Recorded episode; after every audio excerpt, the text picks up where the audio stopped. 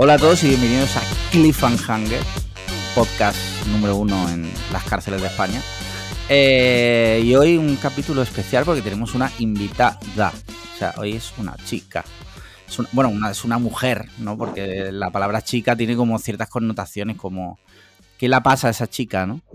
10 segundos de podcast ya Sí. metiéndonos en un Sí, pantano. sí, sí. Ya.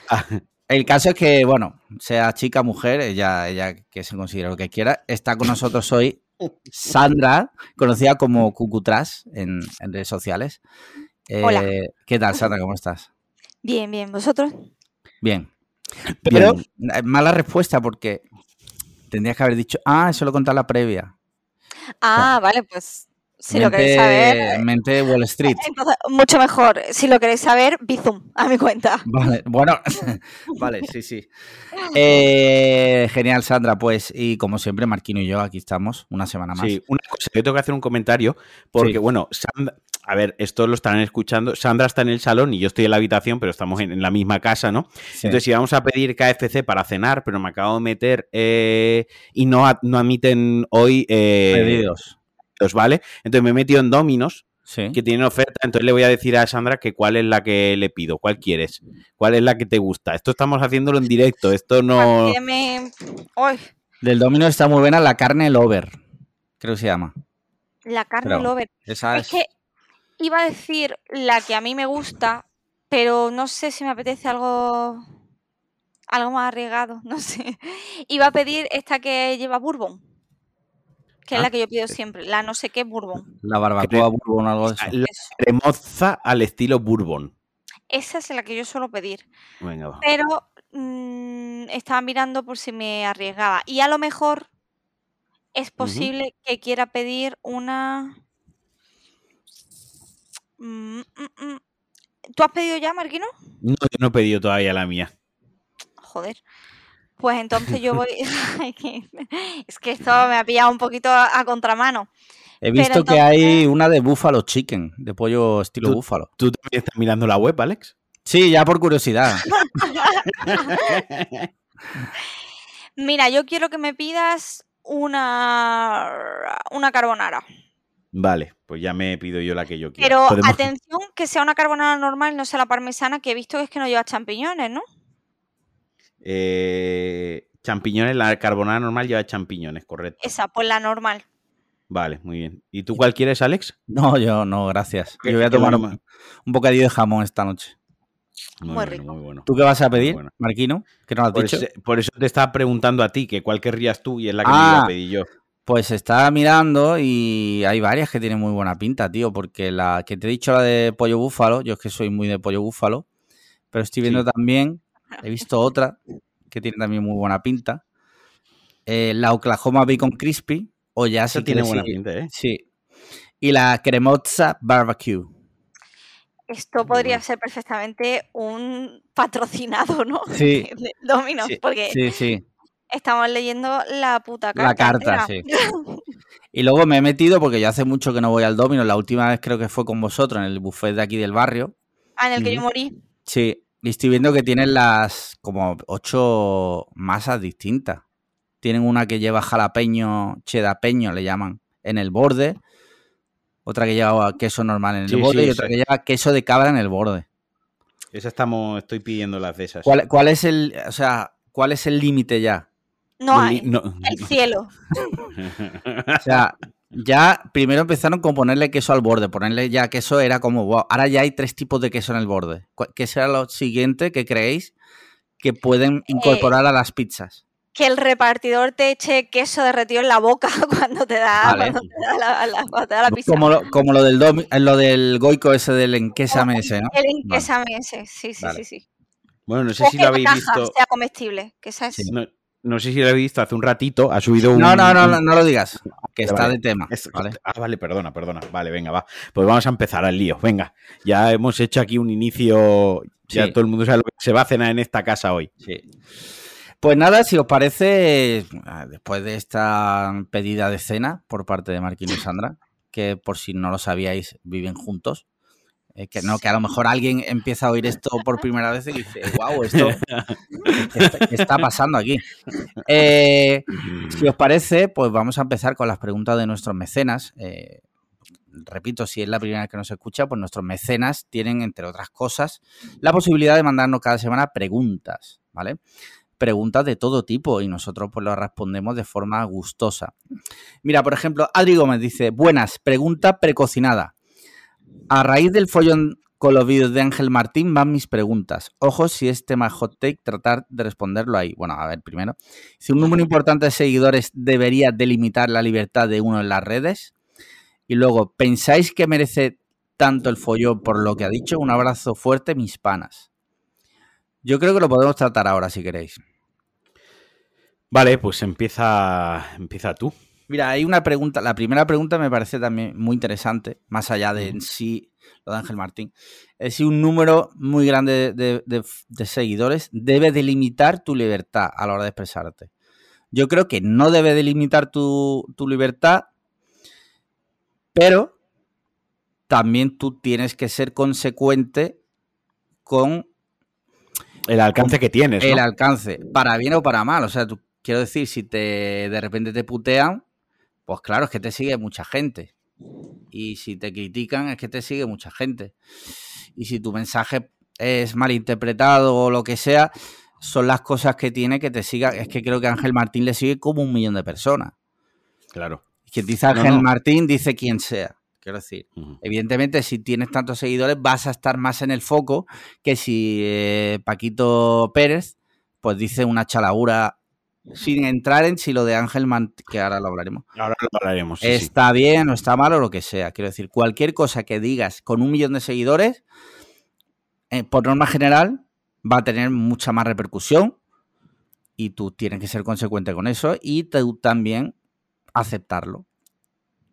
Eso es lo que sí, digo, eh, sí. no sé, no sé cómo lo veis vosotros. Yo, bueno, di- que diga Sandra, que diga Cucutras. Yo creo que más que mm, tengas que censurarte por el número de seguidores que tengas, sí tienes que ser consciente como de la repercusión ¿no? que van a Sí. tener tus palabras. No es lo mismo que yo que sé, que yo diga me voy a meter un pepino por el culo que que lo diga Pedro Sánchez, pero no por el hecho. a ver, no por el hecho de que lo diga, sino porque la gente que lo va a leer Sí, o sea, va a tener, lógicamente, va a tener más repercusión si lo hizo una persona que tiene un montón de seguidores, aunque sea independientemente de que tenga razón, de que no la tenga, de que tenga sentido, de que no lo tenga, pero es que es tener un altavoz. E igual que no es lo mismo que yo se lo- le diga algo a una persona que que lo grite por la ventana. claro. Sí, sí. Entonces, lógicamente, no te tienes que censurar porque no, no debes, ¿no? Tiene que haber libertad de expresión, tenga los seguidores que tenga, pero sí es verdad que entiendo que tienes que ser consciente de la repercusión que pueden tener tu- tus palabras. Yo estoy en eso bastante. Yo no estoy bastante de acuerdo con vosotros. Básicamente, yo pienso lo mismo. Quiero decir, eh, igual que tener muchos seguidores eh, viene muy bien porque cuando quieres promocionar, y no lo Sí. digo, no digo que esté mal, ¿eh? Sí, sí. Eh, quieres promocionar tu libro, quieres promocionar tu podcast o quieres promocionar tu último espectáculo y te viene muy bien esa fanbase, esa base de... Bueno, fanbase no, porque dentro de ese millón de segui- seguidores probablemente 400.000 sean haters que están ahí porque a los haters les encanta seguir a la gente que odian, sí. paradójicamente, ¿no? Contraproducentemente para, para su salud mental. La cuestión que igual de bien que viene esa, esa base de mil seguidores para ese tipo de cosas, esa base de mil, de un millón de seguidores, perdón, también está ahí para lo mismo. Pues, pues si, si dices algo un poco más controvertido, pues obviamente va a generar cierto ruido. Te debes de autocensurar.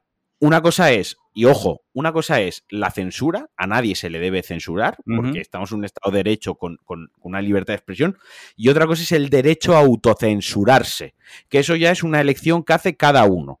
Ahora bien, habrá artistas, habrá famosos, habrá periodistas, habrá, me da igual, llamémoslo como lo que, o influencers simplemente, que digan, como tengo un millón de seguidores, yo no hablo de este tema. Ahí te estás autocensurando, eres tú el que te estás censurando, ¿no? Ya la autocensura cada uno la elige. Pero claro, pero Yo- eso, es- eso es como si tu madre te sigue en Instagram y tú decides Claro. no, no subirte haciendo el cabra o metiéndote una raya de cocaína. Claro, claro. ¿Eso es censura? No, pero tú tú activamente censura, dices, claro. hombre, para que no lo vea mi madre, no lo voy a subir. También hay cosas sí, sigue tú, Marquino. No, que quiere decir que como el hecho, como, como si nos vamos a la raíz filosófica del debería censurarse por tener muchos seguidores, pues bueno, al final acabo es una putísima red social. Quiero decir, eh, no es como, como un ejercicio periodístico, un ejercicio de libertad, no es como un ejercicio de hago un chiste y, me, y la fiscalía me empapela, ¿no? Esto es un político o lo que sea.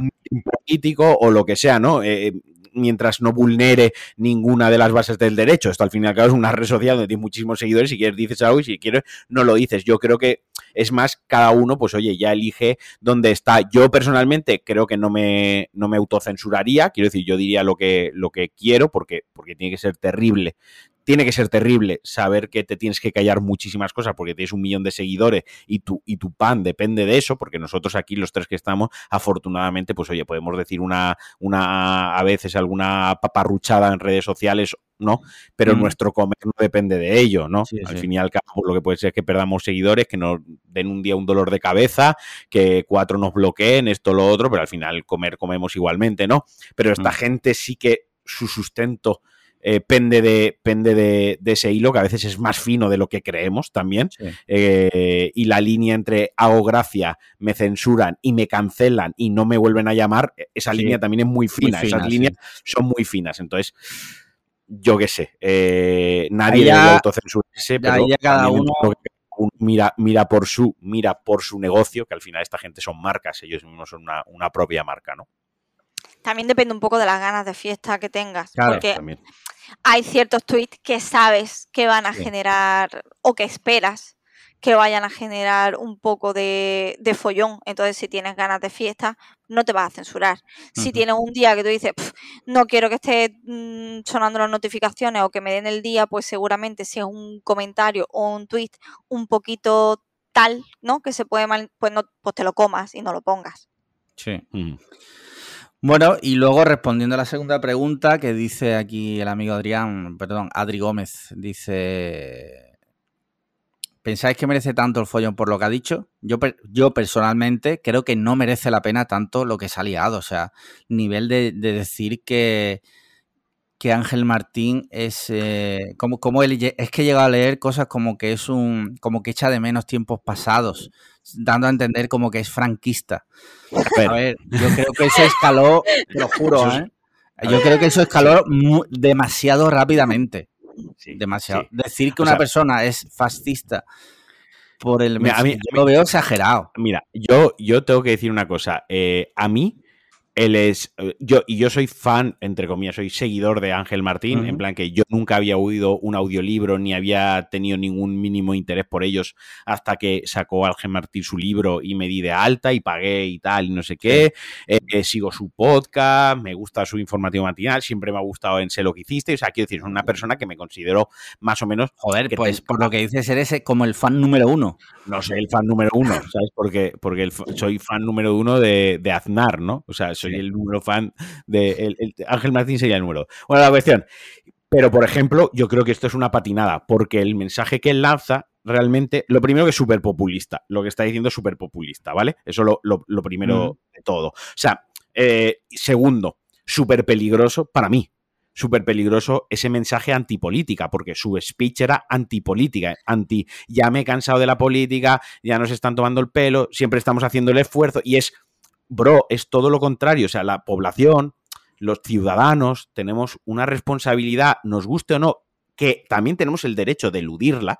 Gracias a Dios tenemos el derecho de eludirla, pero tenemos una responsabilidad política, porque vivimos en un país donde las leyes, lo que se legisla, lo que se decide, etcétera, etcétera, eh, y los mandatarios que gobiernan sobre nosotros y nos afecta a nosotros directamente, ¿no? Y, precisamente un, gran problema en la política de este país ha, sido que tenemos una tasa de, absentismo electoral, de, votos brutal, de años que ha llegado al 50% incluso, es decir, que la mitad de la población se ha cagado directamente en, en ir a votar quién les va a representar o quién va a decidir sobre sus cosas y y poniéndolo en perspectiva es algo bastante serio, que yo puedo entender que una persona diga, oye, pues yo no quiero, soy ya política, soy ya no sé qué, vale, como casos aislados y concretos, pero cuando coges una masa y es la mitad de un país, pues oye, ya empieza a ser algo preocupante y serio. Que decir, al final todos deberíamos de una manera u otra implicarnos en mayor o menor medida en la política, ¿no? Y el speech de Ángel Martín de estoy hasta los cojones de la política, estoy hasta los cojones de los políticos, estoy hasta los cojones de todo, que les den por el culo, es un tanto peligroso. Es un tanto Yo mm, discrepo, mm, no lo veo así. O sea, no creo que haga como un llamamiento a como a no votar o tal. O sea, yo creo simplemente que está hasta los cojones Pese a que él, evidentemente, tiene una vida mucho más privilegiada que nosotros. Y esa, es la segunda parte, que es. que quiere decir que también está como entonando en cierta parte un discurso o está entonando que a lo mejor no le pertenece al 100%. Ya, lo que pasa, estoy de acuerdo contigo, pero por otro lado, muchas veces le exigimos a los famosos como que se posicionen. Y cuando se posicionan, si por lo que sea no está en nuestra línea, es como, ¿y para qué habla? Yo, lo que dice está relativamente en la línea que pienso yo, que el esfuerzo lo hagan los políticos y que no lo hagan tanto los ciudadanos. que pues si se tienen que recortar sueldos, se recorten de los de arriba de abajo. Que si las eléctricas está pasando todo esto y las eléctricas este año tienen que ganar menos dinero porque tenemos que ayudar a los ciudadanos con la factura de la luz o con la factura de la gasolina, que es algo que pagamos todos para ir a trabajar, los pobres, ¿no? Eh, que hagan el esfuerzo ellos por un añito, que hagan ellos el esfuerzo y ganen menos y se aprieten todos un poquito, pues oye, tampoco, tampoco se, van a morir. En eso yo estoy de acuerdo. con su mensaje lo, veía más por ahí. Y, lo, Que sí, lo que sí veía reprochable, entre comillas, era que era pues, muy básico y que creo que lo que decían no, no estaba muy lejano a cosas que, hemos dicho aquí. Que es, que es que la reflexión que hace tampoco es tan profunda. Y luego la roza, que es donde tampoco me. Como que lo roza con el humor, ¿no? Y da eso, como un mensaje que encima le da como pincelada de humor. Y cuando ya ese mensaje lo empiezas a rozar con el humor, ya es como bueno. Ya, pero eh, también es que es su forma de hacer las cosas. Hay que tener cuidado. Su trabajo. Claro. Su trabajo. Pero hay que tener cuidado. Por eso a mí no me gusta. Quiero decir, yo no lo he yo no, yo no lo he cancelado, yo ni siquiera me, eh, me, me, pronuncio al respecto. Ah, Ángel Martín, me has decepcionado, la has cagado, ya no te voy a. No, o sea, quiero decir, a mí me sigue haciendo gracia, como me hacía gracia hace dos semanas, me sigue gustando lo que hace, como me gustaba hace tal. simplemente que, pues, obviamente, se creo, creo que esta vez ha patinado, pero como otra vez es patino yo, patinas tú o patina otro famoso y patina mm, todo el mundo. Pepito, ya está, es una patinada de la cual podemos opinar abiertamente porque para eso es famoso, ¿no? Para eso lo, que hablábamos del millón de seguidores, pues van a hablar de lo que tú dices, ¿no?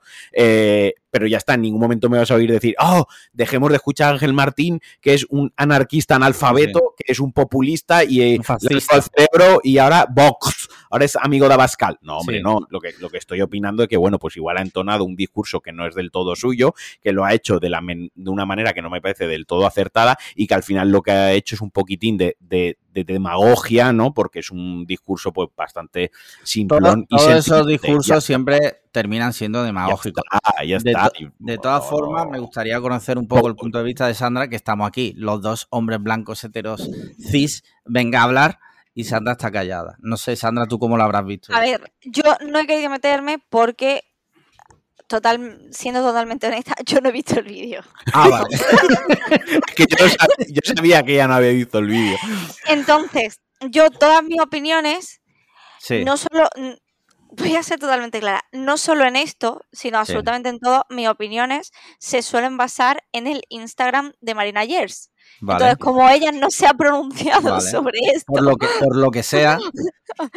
Exactamente. Como ella no se ha pronunciado sobre esto, he tenido que beber de otras fuentes. Que es cuando yo miro a ver qué hacen el resto de influencers, sí he visto críticas a estas influencers por apropiarse del vídeo de Ángel Martín y compartirlo en sus redes.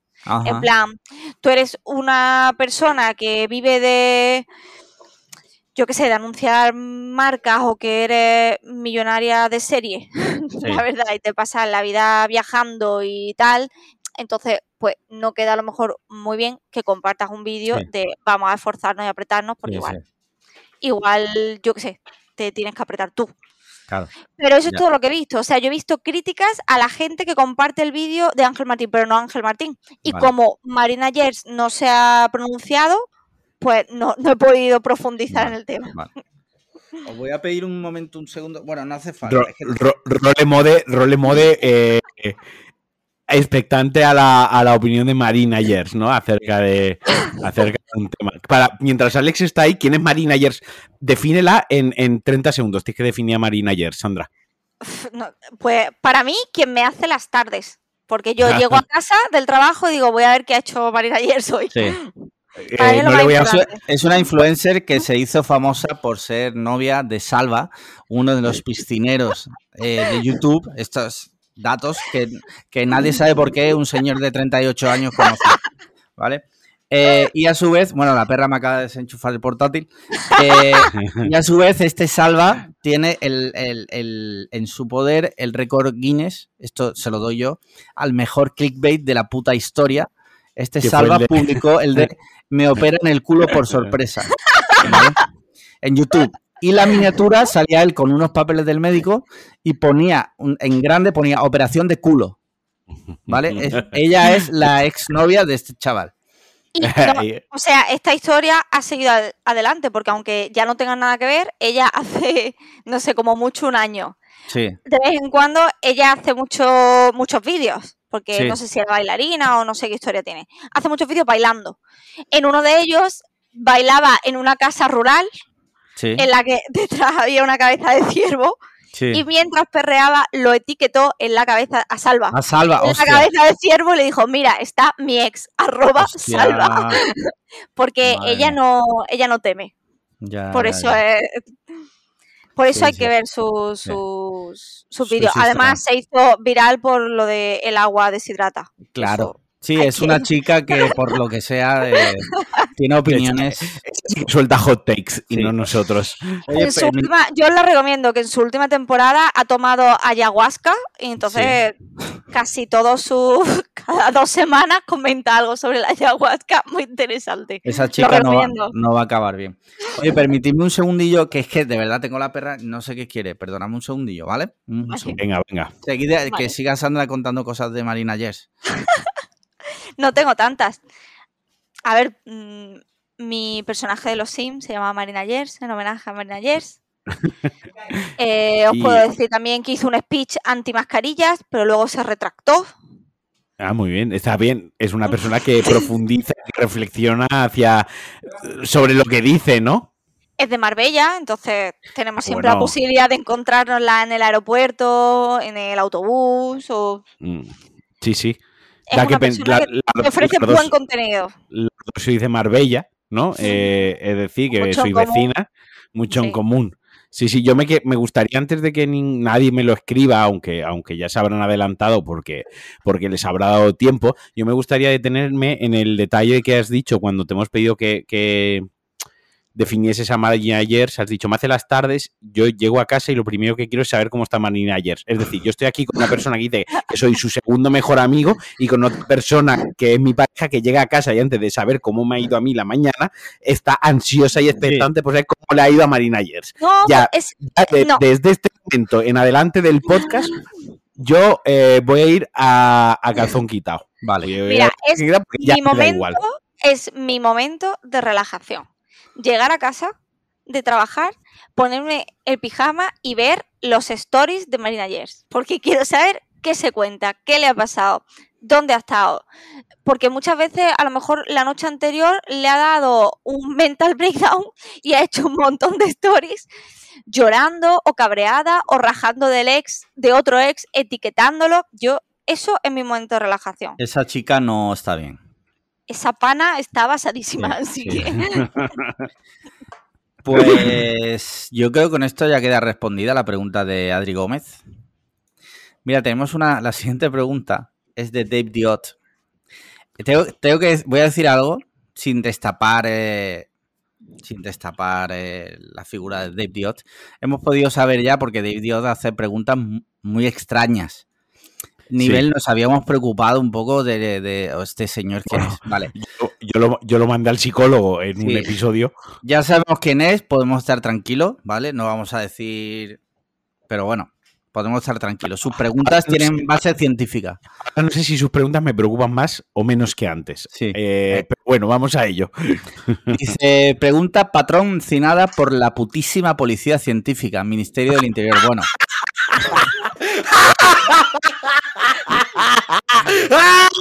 Lo, O sea, que, ahora lo que acabo de decir. los parguelas. Tú y yo somos los, los- los- o sea, somos los parguelas y se ríen en nuestra cara, Sí, tío. sí. O sea, nosotros aquí con todo el cuidado. Bueno, Sí, sí, sí.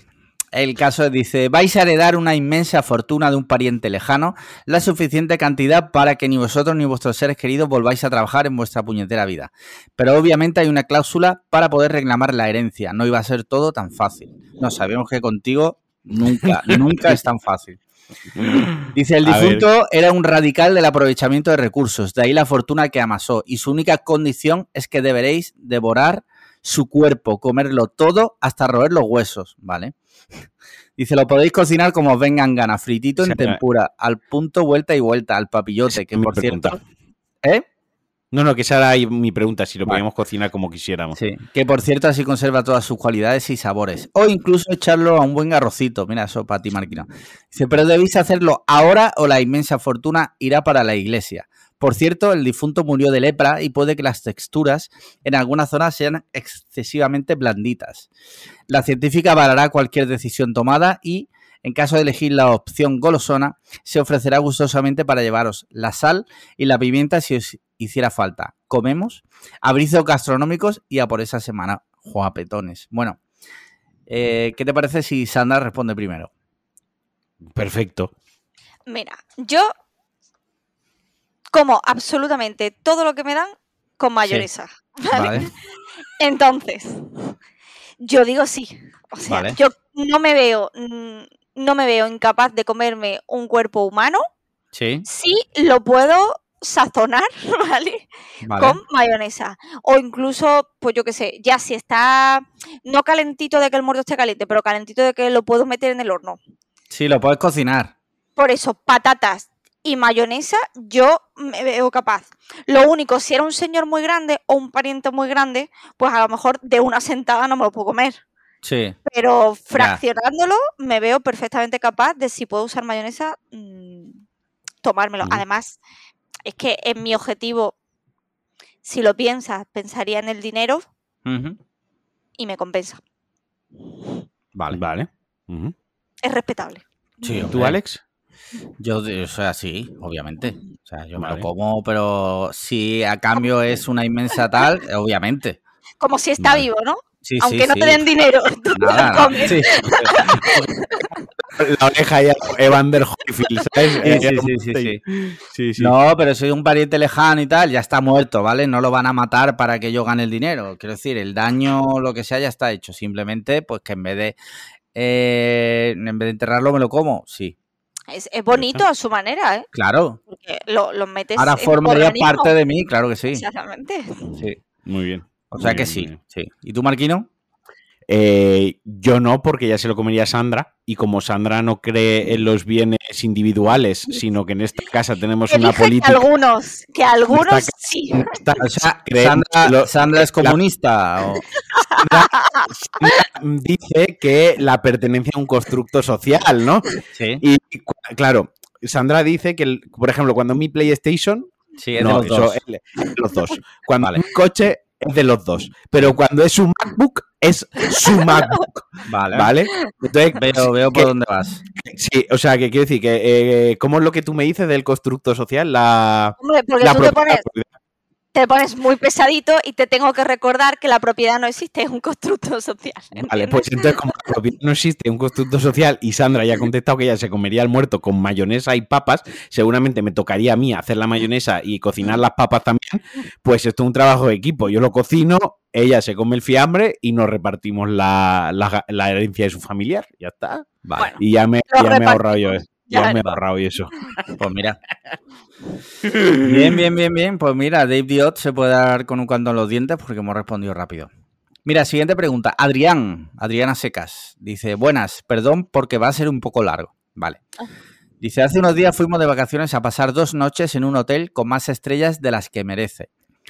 Eh, algún día hablaremos de las estrellas de los hoteles. Para mí ya es un dato obsoleto y no me fijo en nada en las estrellas que tenga o no tenga. O sea, me fijo más en otras cosas, pero bueno. Dice, no estaba mal en absoluto, pero tampoco también como para, que, para lo que anunciaba. Igualmente, pudimos alojarnos con perro por un extra más y nos facilitaron una camita y comedero y bebedero para el animal. así que suficiente. Por eso de hacer turismo apenas pasamos tiempo en la habitación y la primera noche volvimos reventados de coche, paseos y visitas de, de manera que según llegamos nos quedamos fritos, nosotros dos y el perro. El día posterior lo pasamos también fuera, pero fuimos a ducharnos y descansar algo antes de volver a salir. Mozart, Mozart es el perro, por si... No, no, el, no el músico. No el músico. Dice, se puso, claro, es que nuestra audiencia es la que es y hay que explicarlo. Dice, Mozart se puso a intentar pescar algo de debajo de la cama y al principio no le hice mucho caso porque pensé que era algo de su comida que se le había caído. Al ver que no llegaba e insistía, me acerqué a ver si podía sacar y cuando me asomé vi que quería alcanzar una especie de bolitas de lo que al principio medio oscuras y desde lejos parecen papeles. Tengo miedo. Yo Tengo también. miedo, sí. Dice, me metí debajo de la cama para tirarlos a la basura ayudándome de papel higiénico, porque vete tú a saber y cuando lo alcancé vi que eran trozos de algodón. Cuando ya conseguí sacar tres o cuatro, estaba claro que lo que había debajo de la cama eran dos o tres tampones aparentemente usados. Hostia. ¿Qué es lo que el perro estaba oliendo? Claro, eso olía a chocho, hablando claro. Y el perro, pues, es, es un perro. Lo saben. Sí. Fuimos a la recepción a contarles el problema con la mejor de las sonrisas y sin ninguna intención otra de que lo recogieran y limpiaran y la misma recepcionista lo hizo voluntario- voluntariosamente. Aquí es donde viene la chicha. Nosotros no queríamos comprometer al personal de limpieza ni montar un escándalo porque los anteriores ocupantes de la habitación fueran unos guarros. Pero sí nos pareció algo lo suficientemente desagradable como para que el hotel por sí mismo nos ofreciera algo directamente, más allá de lo obvio que es limpiarlo. Por un lado nos quedamos satisfechos porque lo limpiaran, pero por otro te quedas con cara de gilipollas porque sabes que en otra situación, con otro carácter, con amenazas de libro, de reclamaciones o lo que sea, consigues una habitación mejor, una cena gratis en el restaurante del hotel, que no te cobren el extra del perro o cualquier detalle. No nos dijeron nada y nos volvimos. Mi pregunta es la siguiente. ¿Qué haríais vosotros para convertir España en una potencia de los bocatas? Joder. Hostia, que. que, que- Dice, que perdona, y ya, y ya termino. Dice, cuando estábamos cargando el coche, justo antes de irnos, un empleado del hotel nos regaló una botella de vino por las molestias. Bueno, es verdad que es asqueroso. O sea, Yo estoy totalmente de acuerdo contigo que lo de las estrellas es un concepto muy de nuestros padres. Quiero decir, Sí. había- cuando, cuando hace 30 años, hace 20 años, no existía TripAdvisor, Google, y etc., etc., ¿no? Y, Sí. todo lo que podemos nombrar, pues obviamente las estrellas era, eh, eh, era la referencia, las estrellas y el precio. sí, ¿De acuerdo? Y siempre se ha sabido que, por ejemplo, pues un tres estrellas en Italia es un una estrella en España y Sí. tal, y cuando, ¿vale? Pero a día de hoy ya, con toda la información que hay a través de webs, referencias, eh, poder leer opiniones, ver los servicios que ofrece, ya no es tan importante que tenga cinco, por ejemplo, para mí, eh, no es tan importante que ofrezca cinco, que tenga cinco estrellas como que te ofrezca la posibilidad de meter al perro en la habitación. ¿vale? Pues a lo mejor un tres estrellas me permite meter al perro en la habitación. Para mí ya vale más que un cinco estrellas, porque ese sí. servicio me parece top, top de top, top, top, ¿no? Eh, por, lo- por poner un ejemplo. Eh, luego el tema de la limpieza, pues sí, pues puede ser un cinco estrellas, pero, pero luego, pues obviamente, obviamente, eh, las personas que echaron los tampones bajo de la cama, pues unas cerdísimas esas Sí. personas.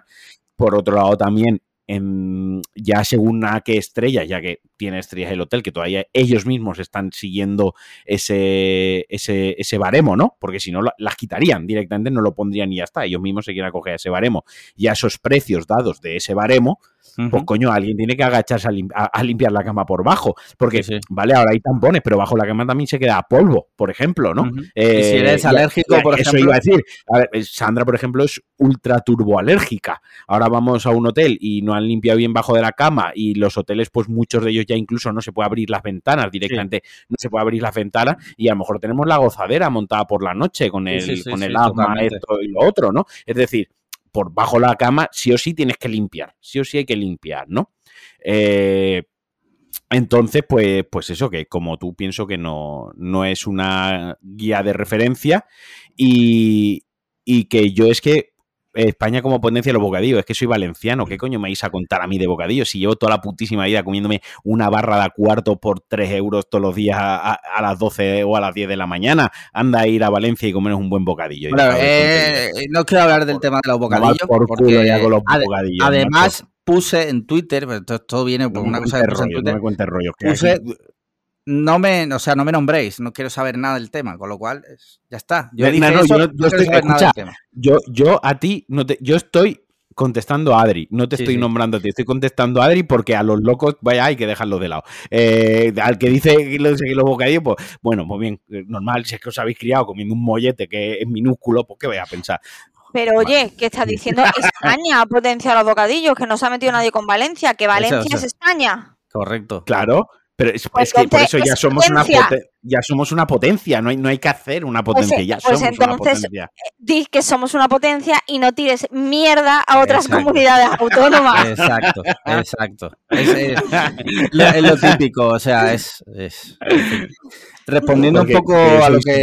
porque soy separatista, bueno... Eh, Respondiendo un poco a lo que sí plantea Adrián, de que sí es verdad que si tú vas con otra actitud y la lías pardísima, porque yo sí que creo que era para liarla pardísima. O sea, no siempre desde el respeto, pero bueno, a ver, es eh, yo lo veo bastante grave que haya dos tampones usados debajo de la cama. Sí, sí, no. Yo si hubiera, yo, o sea, yo hablando bien, yo una cosa que he aprendido últimamente cuando me enfrento a conflictos en establecimientos es la siguiente frase, creo que funciona muy bien, es, bueno, ¿y qué solución me dais? ¿Sabes? Que creo que no es ni pasivo-agresiva ni nada, simplemente hay este problema, ¿cuál es la solución? Y ver yo, yo estoy yo estoy de acuerdo que es un poco triste tener que llegar todavía a esos extremos a día de hoy de, pues sácame el libro de, reclamaciones, ¿no? Para que te hagan pues caso. Pues no te voy a pagar. Pues eh, vamos a ver que para que te hagan caso. Porque no todo el mundo, como dice Adri, eh, pues a lo mejor no todo el mundo tiene esa vena le sale esa, te iba a decir cara, no es tener cara, es simplemente, pues oye, esa actitud, no, todo el mundo tiene esa actitud guerrera, ¿no? De querer buscar una situación que sabes que va a ser incómoda, que la conversación agradable no va a ser, no es la conversación más agradable del mundo. Y eso ya es que ni siquiera se debería de, de, que se de, tener que estar sobre la mesa, ¿no? Y más si lo, como él decía, ¿no? Como, como hoteles que tienen pues muchas estrellas, que se las dan de, pues somos un gran hotel, eh, ya directamente el trato al cliente y el, y el, y el cuidar al cliente debería estar ahí y que luego al irte te regalen una botella de vino, pues, y si no bebes alcohol, quiero decir, lo, de, mi caso, por ejemplo lo de la botella de vino es que como que es tan constructo social, el, el pues una botellita de vino, pues oye, a lo mejor mm, tú no bebes vino, Claro. ¿Sabes? Y la botella de vino, pues no te, no te, pues no sé, se la mete Pedro Sánchez por el culo junto al pepino, yo qué sé. A lo mejor prefiero. Claro, es que a lo mejor, pues no, pues a lo mejor lo que dice él, el detalle del perro, pues oye, como pagabas un extra por el perro y el que ha detectado los tampones ha sido el perro que ha hecho un trabajo que deberíamos haber hecho nosotros, pues el perro que duerma. Que le hagan un contrato al perro. empleado del mes y que cuelguen a Mozart una foto de Mozart ahí en la recepción, claro, lógicamente. Luego, tema aparte, la trazabilidad, que ellos saben quién se ha alojado antes en el hotel. Es otro tema, que yo, yo una llamadita pegaría, siendo los del hotel. el, problema, el problema puede ser si las limpiadoras, y digo las limpiadoras porque normalmente suelen ser mujeres, antes de que alguien diga, ¿qué pasa? ¿Que los hombres no pueden ser limpiadores? Si pueden. Si pueden. Simplemente, bueno, Normalmente yo todavía no he visto ningún limpiador en un hotel. se llaman camareras de hotel. Camareras, sí, también. Camareras o camareros de hotel. Como, las Kellys también, ¿no? Mm. Bueno, eso no, lo sé. Yo de toda la vida las, he conocido ese trabajo, o sea, como camarero. camarera de hotel, sí. Camarera de hotel, más que limpiadora, camarera. De todas formas, me gustaría conocer la, opinión de Sandra, que es abogada. ¿Cómo lo, ¿Cómo lo afrontaría ella? Nivel de si chillaría, te voy a meter un puro que os vais a cagar. Yo, personalmente, yo. Sí. A mí no me gusta el conflicto y no soy una persona conflictiva, pero sí es cierto. Cállate. que se la liaste algo Ico por una. Eso te iba a decir, pero sí bien es cierto que cuando yo solicito un servicio, espero que por lo menos lo que solicito se cumpla. No espero que vaya más allá, pero mínimo se cumpla. Entonces, igual que cuando me vinieron unas patatas del hueco quemadas Yo, yo no, no reclamo pidiendo págamelas. Yo hago lo que tú, pidiendo arréglame esto. ¿Por Claro. qué? Porque cuando yo pague por unas patatas quemadas, tú me das unas patatas quemadas. Pero si yo pido algo que me quiera comer, tú me lo tienes que dar comestible. Entonces, yo pido una solución. En este caso, si es posible, yo no monto pollo ni nada de eso, pero si es posible que hubiera bajado a recepción, aparte de pedir que lo limpiaran, pues si le habría dicho, le habría dado tremenda chapa a la persona de recepción diciéndole cómo es posible que haya pasado esto, sois un hotel que yo pago mm, por un Mm.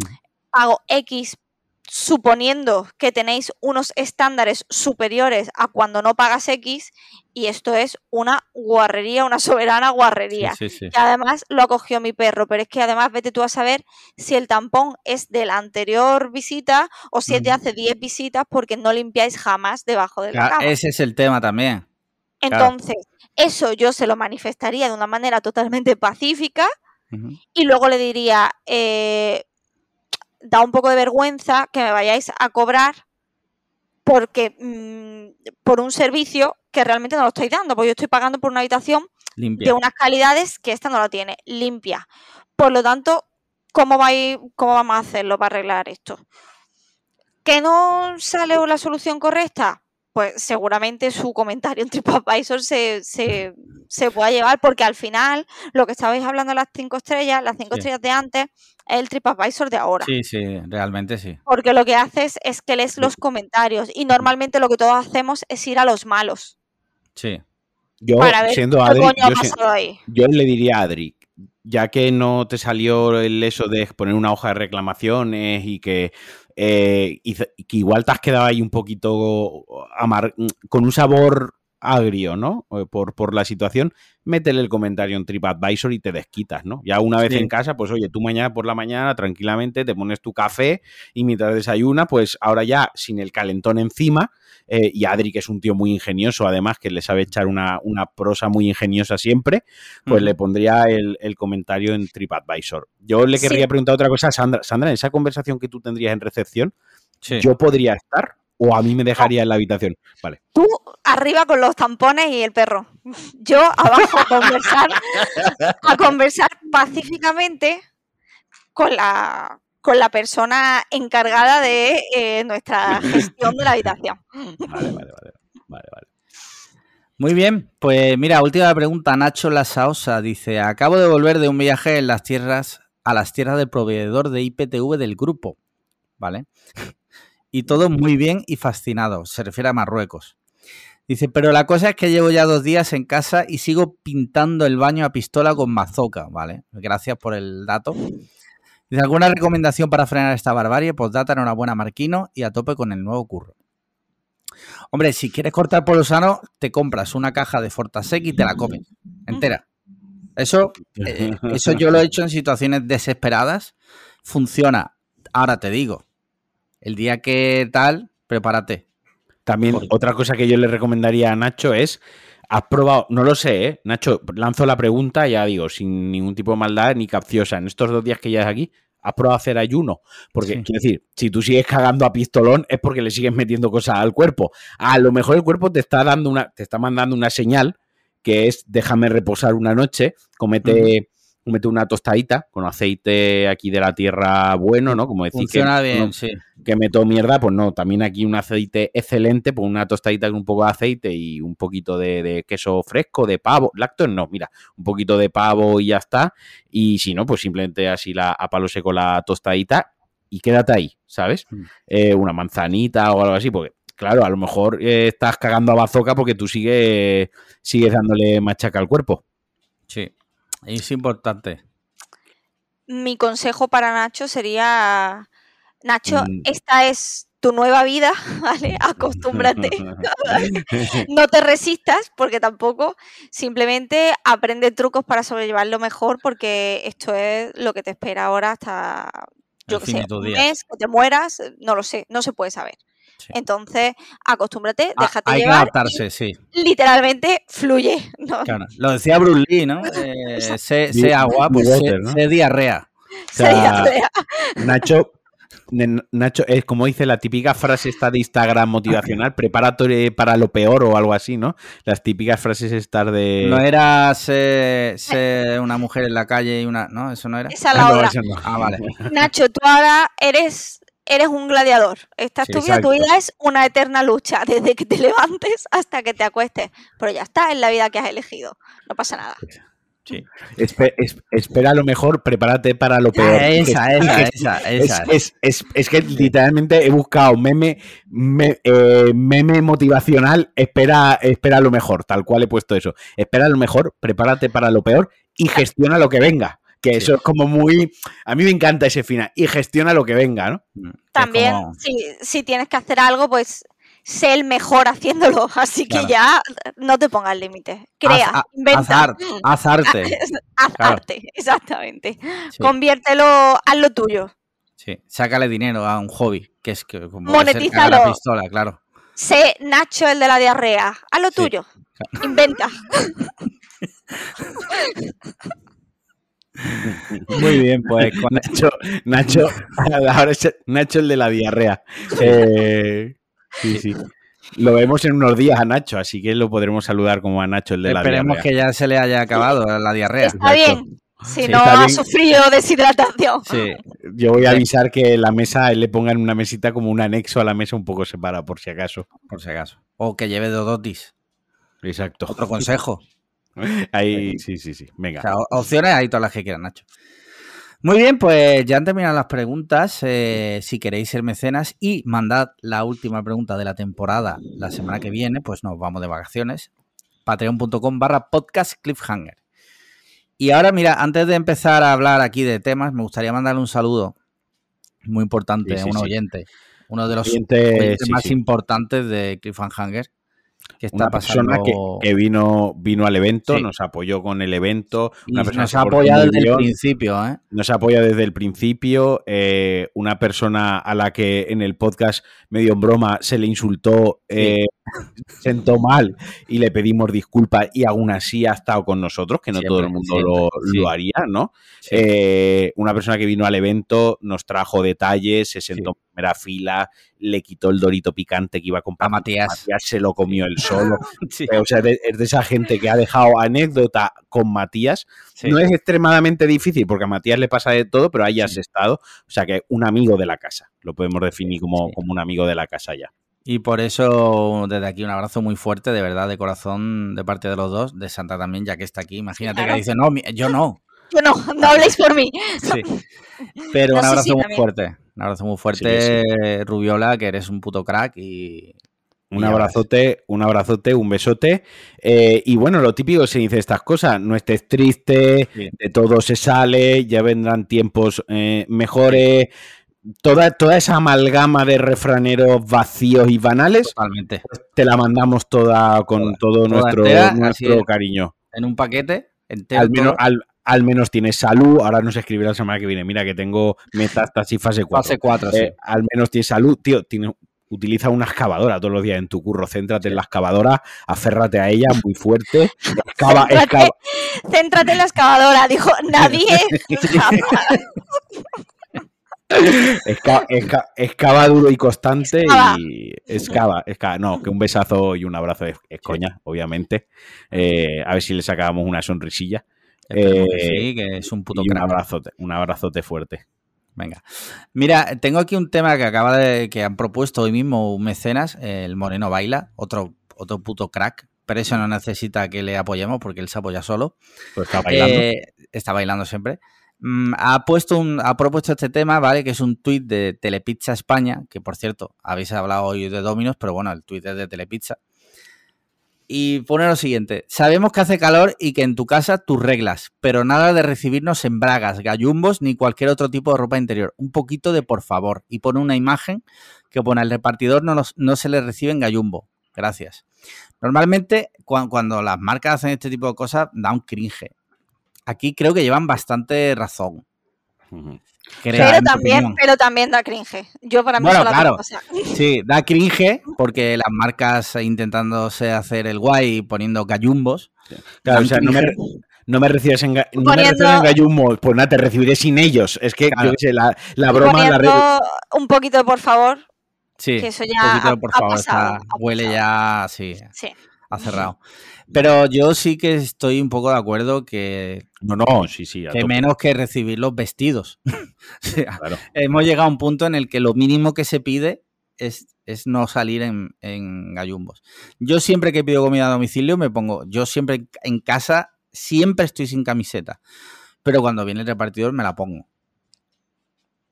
Por respeto a esa persona que está trabajando, no sé, igual es una tontería, pero yo lo veo así.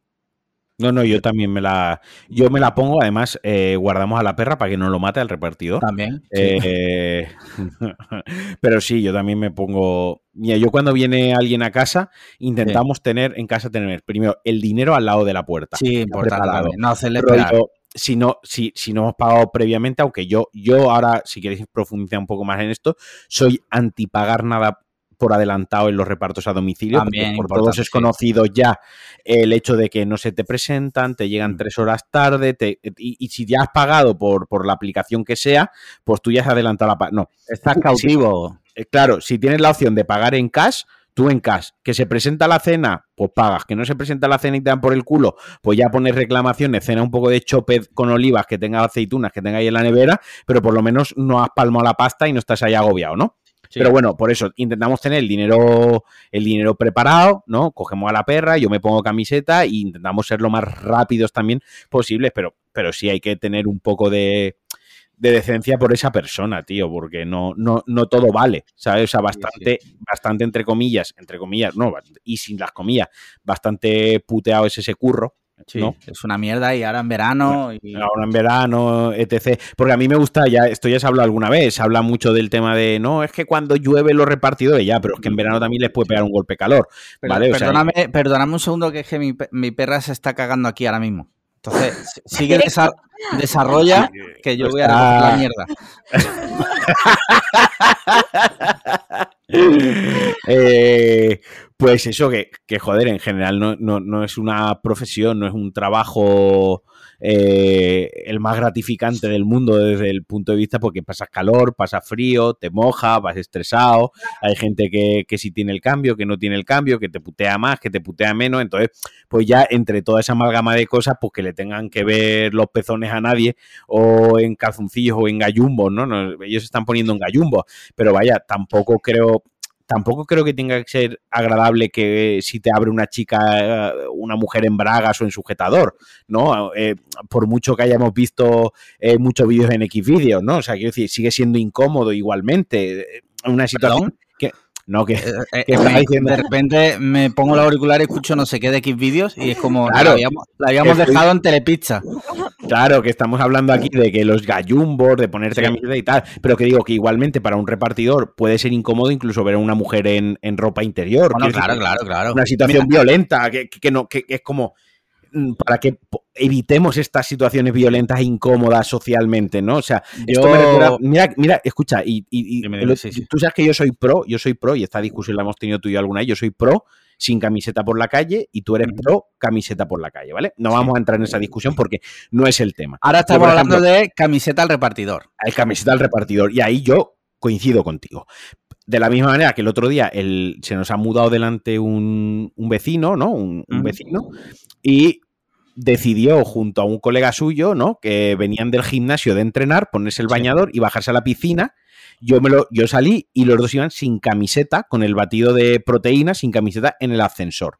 Sí. Y yo pensé, dije, pero a ver, eh, ¿qué Está mal Está mal. ¿Qué te cuesta ponerte una Mm. camisa? A mí no me incomoda, a mí no me violenta, pero es que a lo mejor a la abuela del tercero o a la al no sé qué del segundo, pues sí que le incomoda, tío, y abre el ascensor o a lo mejor va a subir una mujer y ve a dos maromos sin camiseta ahí apoyados en el ascensor y a lo mejor le incomoda y no quiere subir, ¿sabes? Que sí, que puede dejar pasar el ascensor, pero es que nadie debería dejar pasar el ascensor porque se siente incómodo ante la Sí. presencia de nadie, ¿no? Entonces, y aparte, apoyándose en la, en la pared del ascensor. Totalmente sudados, además. ¿no? Claro, sudado, me parece una Muy putísima agradable. guar- me parece una putísima guarrada, ¿no? Eh, y ahí estaban con su batidito de proteínas, los dos apoyados, mirándose los músculos el uno al otro, yo ahí en medio eh, esperando a que bajase lo antes posible el ascensor para ir a hacer mis cosas, ¿no? Y es un poco este tipo de cosas que, que joder, cuida un poquito esos detalles que no te cuesta nada. Si viene el repartidor, ponerte en la camiseta o ponerte los pan.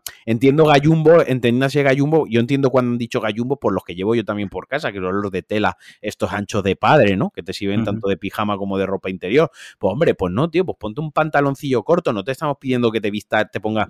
eh, no, traje. te estamos pedimos que seas nazi como nuestro amigo Adri, eh, que opina que en verano hay que llevar pantalón largo, Largo. cogiéndote los huevos a 38 grados. Tampoco Sí. te estamos pidiendo que te, que te vistas como, como en tu graduación para, para el repartidor del Telepizza, pero ponte una camiseta y unos pantalones, que, hay- que menos. Tampoco hace falta que te pongas zapatillas, puedes ir descalzo, que estás en tu puta casa, pero al menos la camiseta y los pantalones tienen que estar puestos. Y, y eso es así, un poco de... Mm.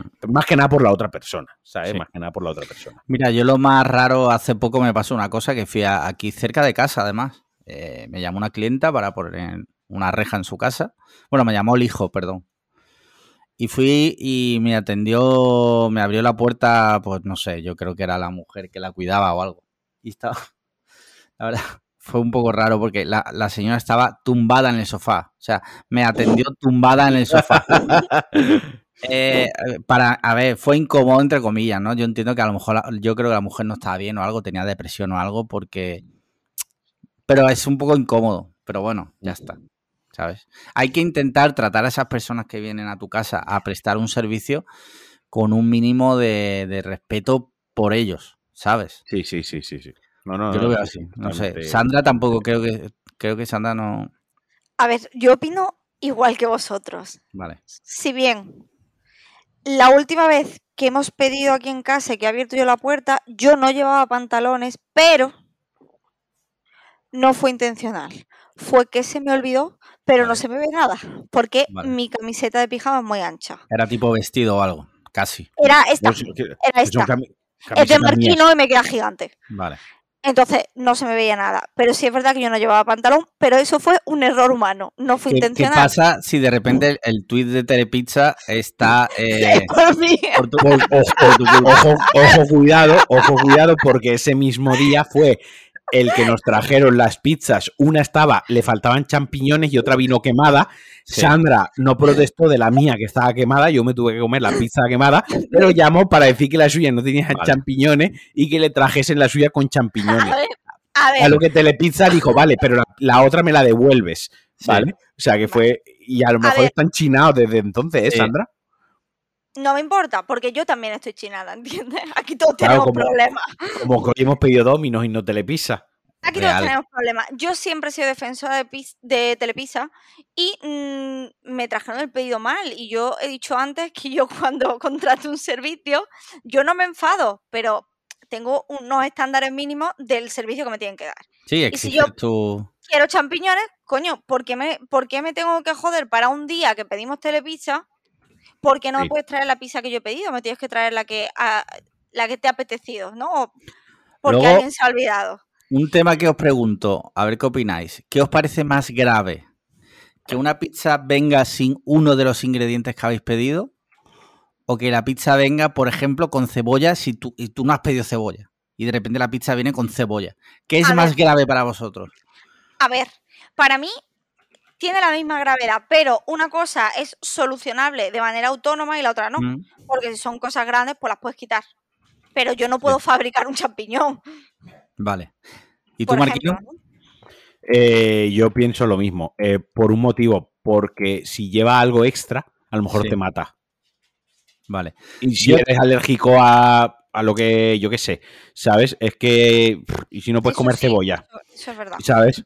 Porque Yo te sienta mal, te da ardores, yo qué sé, cebolla a, como a cualquier mi otra suegra, cosa. a mi suegra le pasa. Has nombrado la cebolla porque, y- pero viene muy bien Sí, al caso. Es decir, que falte un ingrediente no te va a matar ni te va a hacer pasar una mala noche. Que se les escape un ingrediente sí que Mm. puedes hacerte pasar un mal rato. Entonces A ahí ver, sí que lo veo yo más grave. Entiendo que si se les escapa un ingrediente, pues sí, es cierto. Lo que pasa es que supongo que se le escapará algo. Bueno, no, en verdad puede escaparse de cualquier cosa. Hay Sí. protesta y no lo apartas con la mano, lógicamente. ahí te quejas. Yo prefiero que venga sin algún ingrediente porque me puedo comer la pizza. Digo, bueno, pues ya está. No me han echado bacon. Bueno, pues me la como como está y tal. Pero si le echa un ingrediente que odio, Es que entonces eh, me cabreo, mu- pero mucho, ¿eh? Mucho. Me pongo agresivo, me pongo no, psicótico. no, no quiero entrar en todas las veces que me he quejado, pero también es verdad que yo pedí una vez al Telepizza Sí, una, eh, no sé, no sé si se llama serrana porque no la que pido habitualmente, pero que trae jamón serrano, tomate natural y queso. sí, Y cuando abrí de una pizza que se llama serrana, cuando abrí la puta pizza no tenía jamón serrano. Ya.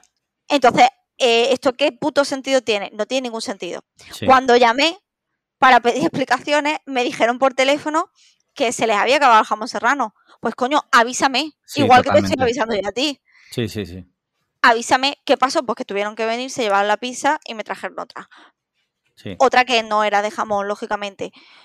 Pero, pues ahí está hasta donde quieras llegar tú. Si quieres llegar hasta el final o quedarte a medio, a medio camino. Muy bien, con esto yo creo que este tema del telepizza finiquitado. Mira, hay otro tema mu- muy, interesante que ha pasado también un, un mecenas. De verdad, escucha- de verdad, esto parece que entre que al principio es como recitado la carta del domino y ahora le hemos Sí. metido full a la telepizza, no nadie ha patrocinado esto. Ojalá Sí, sí. la cena. Ojo, que yo soy cena- defensora, ¿eh? Que mi pizza favorita está en Telepizza, pero cuando la hacen bien. Claro. ¿Cuál es la tuya, la serrana, la favorita? No, no, no, no, no. ¿Cuál es Mi la favorita es la barbacoa cream de queso, Ah, que solo está en el Telepizza. Pero como alguien le. o En fin, bueno. Que me dejes, que mi favorita. ¿Sabes cuál es mi favorita del telepizza? Y yo no, hace mil años que no pido telepizza. No sé si la seguirán teniendo o no. ¿Cuál? La cheeseburger. Uy, pues no lo sé porque han reducido su carta. De hecho, Sí, hay ¿no? otra que también, otra que me gustaba mucho, que era la Supreme, la han Sí. quitado. Pues a mí la, cheeseburger ya no me flipaba. Ale. Joder, pues me flipaba esa, tío. Sí. Sí, no, no, sí, sí, sí, Telepizza está a un paso de lo, de lo que se merece, que es que eh, extinguirse. Ex- La extinción, sí. La extinción. Es que no, no aportan No, nada bueno al mundo las pizzas. Bueno, Se mira. merece reflexionar y ver hacia dónde van y volver a hacer las cosas mejor y a lo mejor en el camino bajar un poco los precios. Pero Pero Sí. si ya no está a punto de arruinarse y de cerrar dos veces la putísima empresa. Así es que están Esa, ahí al borde del esa es otra. Una cosa, que me, una cosa que me encanta de las pizzerías, que siempre, siempre, por lo que sea, la oferta al 2x1 siempre está. O sea, teóricamente, según la teoría, según el papel, una pizza vale 20 euros. 20 pavos, sí. 20, pa- 20 euros según, según ellos. Que casualmente, eh, bueno, está eh, el 2x1, te sale por la mitad. ¿Vale? Pero si tú eres una sola persona y quieres una pizza, Te una jodes. sola Cuando yo vivía sola, te tienes que joder. Y o pides las dos claro. y la otra Claro. te la metes por el culo o mm, Bueno, te aguantas y la pagas carísima o empiezas a hacer lo que yo hacía, que es acumular eh, telepis y mierdas de estas para Sí. poderte pedir una Ay. barata. tampoco hay que ser extremista. Puedes pedir las dos y dejarte una para la noche Al día del siguiente, sí, y sí. calentarte. No hace falta que te la metas por el culo. Es lo que yo hacía sí, cuando, cuando vivía en Madrid. Claro. Eso, es- eso, eso es lo fácil. Sí. Mira, eh, como decía, otro tema, otro tema que ha propuesto mecena, en este caso Winger, que, ha estado por aquí alguna vez, pone un tuit que dice de una tal Pili Hidalgo. Dice, cuando sale el, el debate de si la seguridad social debería cubrir los gastos médicos derivados de fumar, me acuerdo de gente como esta. Y cita una noticia de F Noticias que dice, seis corredores con contusiones trasladados al hospital y un herido leve por asta de toro en el último encierro de los Sanfermines. Vale. Lo que subyace aquí es el debate sobre si la sanidad pública, la que pagamos todos, y que es gr- Esto ya, se habla- entre esto ya se ha hablado en el podcast. ¿eh? Lo hemos hablado, Esta- sí. Esta, Amar, voy a recordar por qué se ha hablado esto, porque yo esta conversación la tuve una vez con Sandra en Sí. privado, una de nuestras conversaciones, y yo tuve una opinión muy diferente a la suya, ¿no? Y tiempo después en el podcast salió este tema y, mi, y opinión ya fue diferente a la que a la conversación que tuvimos Sandra y yo. Y por aquel entonces Sandra escuchaba el podcast, que ahora ya no lo escucha, la verdad es, se tienen que decir. Y Sí. me dijo ella, pues me alegro mucho que hayas cambiado tu forma de pensar, tal, no sé más, y estuvimos, por eso siempre voy a tener en la, en la cabeza súper marcado a fuegote que este tema se ha hablado en el podcast. Este tema tal cual se ha hablado.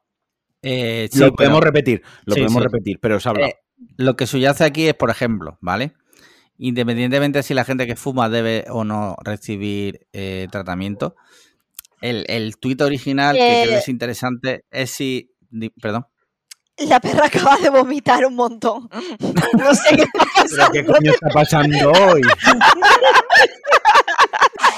¿Pero qué Que sigue vomitando.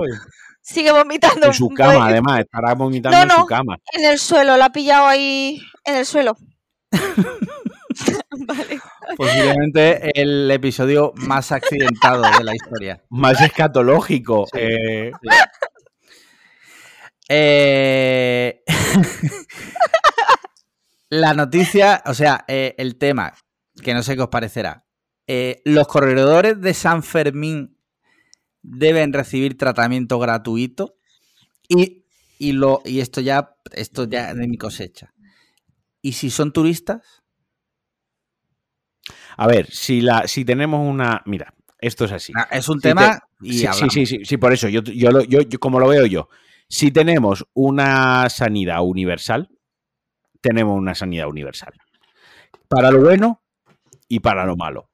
Y de la misma manera que la gente que fuma y se destroza la garganta y los pulmones con tabaco, hay que cubrirle la seguridad social. Igual que las personas que se revientan a cirrosis el hígado a beber, hay que cubrir la seguridad social. Igual que la persona que se infla azúcar y eso le deriva en alguna enfermedad y hay que cubrirlo por la seguridad social. Igual que el que sale con la putísima bicicleta y no mm, respeta porque los bicilistas hay que darle de comer aparte, se le cubre. Igual que a los runners se le cubre. Igual que a... Quiero decir, pues a esta gente también se le tiene que cubrir. Quiero decir, si estamos a, la- estamos a las duras y a las maduras, y si queremos un sistema universal del que yo personalmente me, me enorgullezco, ¿no? Eh, de que lo tengamos, de que seamos un país así, porque, porque peor sería Estados Unidos, donde te dejan Sí, en sí, puerta del hospital y si no tienes cartilla sanitaria, te dejan morirte ahí en la putísima calle como si fuese un trozo de, de un papel de basura, ¿no? Pues para lo bueno y para lo malo tiene que ser eso. Si ya empezamos, es muy peligroso, es muy peligrosa, muy peligrosa la línea de quién, cuándo y cómo decide lo que se cubre y lo que no se cubre. Quiero decir, si abrimos la veda a, a los Sanfermines, a, a ponernos delante de una vaquilla, eso no lo cubre la seguridad social, eh, el que se cae el domingo en el monte, se lo va a cubrir la, cu- la seguridad social, eh, el que se va a hacer un corte en la mano en casa se lo va a cubrir la seguridad social, el que va a desarrollar un cáncer de pulmón por fumar se lo va o, a lo mejor no ha sido por fumar y ha sido por otra cosa, pero como fuma decimos que ha sido por fumar, que no sé si se- si, si vemos Sí, por sí, dónde sí. quiero ir. A lo mejor iba a tener cáncer de pulmón igualmente y, y- y ha fumado y ah, por fumar. Quiero decir, si la si la, uni- la, la, la, eh, la- la- la sanidad es universal, es universal. Eh, si no, Yo pues, estoy- pues, es- pon- ponemos, ponemos la cara y aguantamos los bofetones por donde vengan. Yo estoy de acuerdo contigo, pero sí que creo que el tema de que cuando es un turista en una situación así, ya ahí tengo un poco de conflicto. No, pues, no, pero es que cuando es un turista debería ser el Estado. Eso no debería ser una preocupación de los ciudadanos. Eso debería ser el Estado el que cogiese el pasaporte del turista o el DNI europeo. O sea, aquí hay dos opciones. Una que sea comunitario. Entonces, si es comunitario no hay problema. Es como Sí. si tú mañana te vas a Francia y te pones malo, pues Sí, para, sí, eso. Está la, para eso está la putísima Unión Europea. Pero ¿y, y si es un chino? Por ponerte un Pues que, ejemplo. pues que al- al- al- a la persona de China, obviamente, pues le- que le pidan el pasaporte, que lo identifiquen y que luego el gobierno español le pase una facturita al gobierno chino. Para eso está la burocracia, para eso están las gestiones internacionales, para eso tenemos los representantes internacionales, para eso están los embajadores, el ministro de Exteriores, etc, etc. Al igual que se hacen convenios comerciales con China para proteger el comercio español de, con medidas como antidumping o todo lo contrario, igual que se hacen convenios comerciales con otros países para favorecer la inversión y la importación, exportación y el comercio de esos países, se pueden llegar a acuerdos de, este calado y de este nivel. Decir, oye, pues mira, con Norteamérica, cada americano que venga, se ponga delante de los Sanfermines, lo pille una vaquilla y lo reviente, pues mira, eh, lo que nos cueste, pues te va a mandar una factura a tu gobierno y tu gobierno que nos la pague. Y tú luego en tu país, con tus reglas de la sanidad, de lo que tú quieras, te apañas tú con tu ciudadano. Si luego tienes que embargarle la nómina medio año o diez años, es tu puto problema. Ahora que Inglaterra está fuera de la Unión Europea, que vienen, que hace balconing y se queda descalabrado, nosotros lo curamos porque somos... No, eh, ahí, por ejemplo, Somos Eh, a los- gente civilizada. a los Nosotros ingleses- somos- nosotros no somos monos y simios como ellos. A los no- ingleses sí que se lo negaría por decreto, o sea, No, somos, somos mejor, somos mejores que ellos. Eso sí, tú lo curas, tú lo tal, tú todo lo que quieras, y, y cuando lo mandas para casa, lo mandas con una factura. Le mandan una factura a Boris Johnson y dicen, mira, aquí la borrachera y el, y el balconazo de tu, de, tu, de tu chaval nos ha costado tanto. Tocotó, ¿sabes? Y ya está. Y eso es como yo lo solucionaría. Pero el derecho o, el, hecho de curar y de atender y de dar una sanidad y no dejar que alguien se te muera, eso para mí es básico y eso se, se tiene que, cumplir. Creo que se debería trabajar en otra línea que no debería ser ni, ni preocupación de los ciudadanos. no, eh, estoy de acuerdo contigo, ¿vale?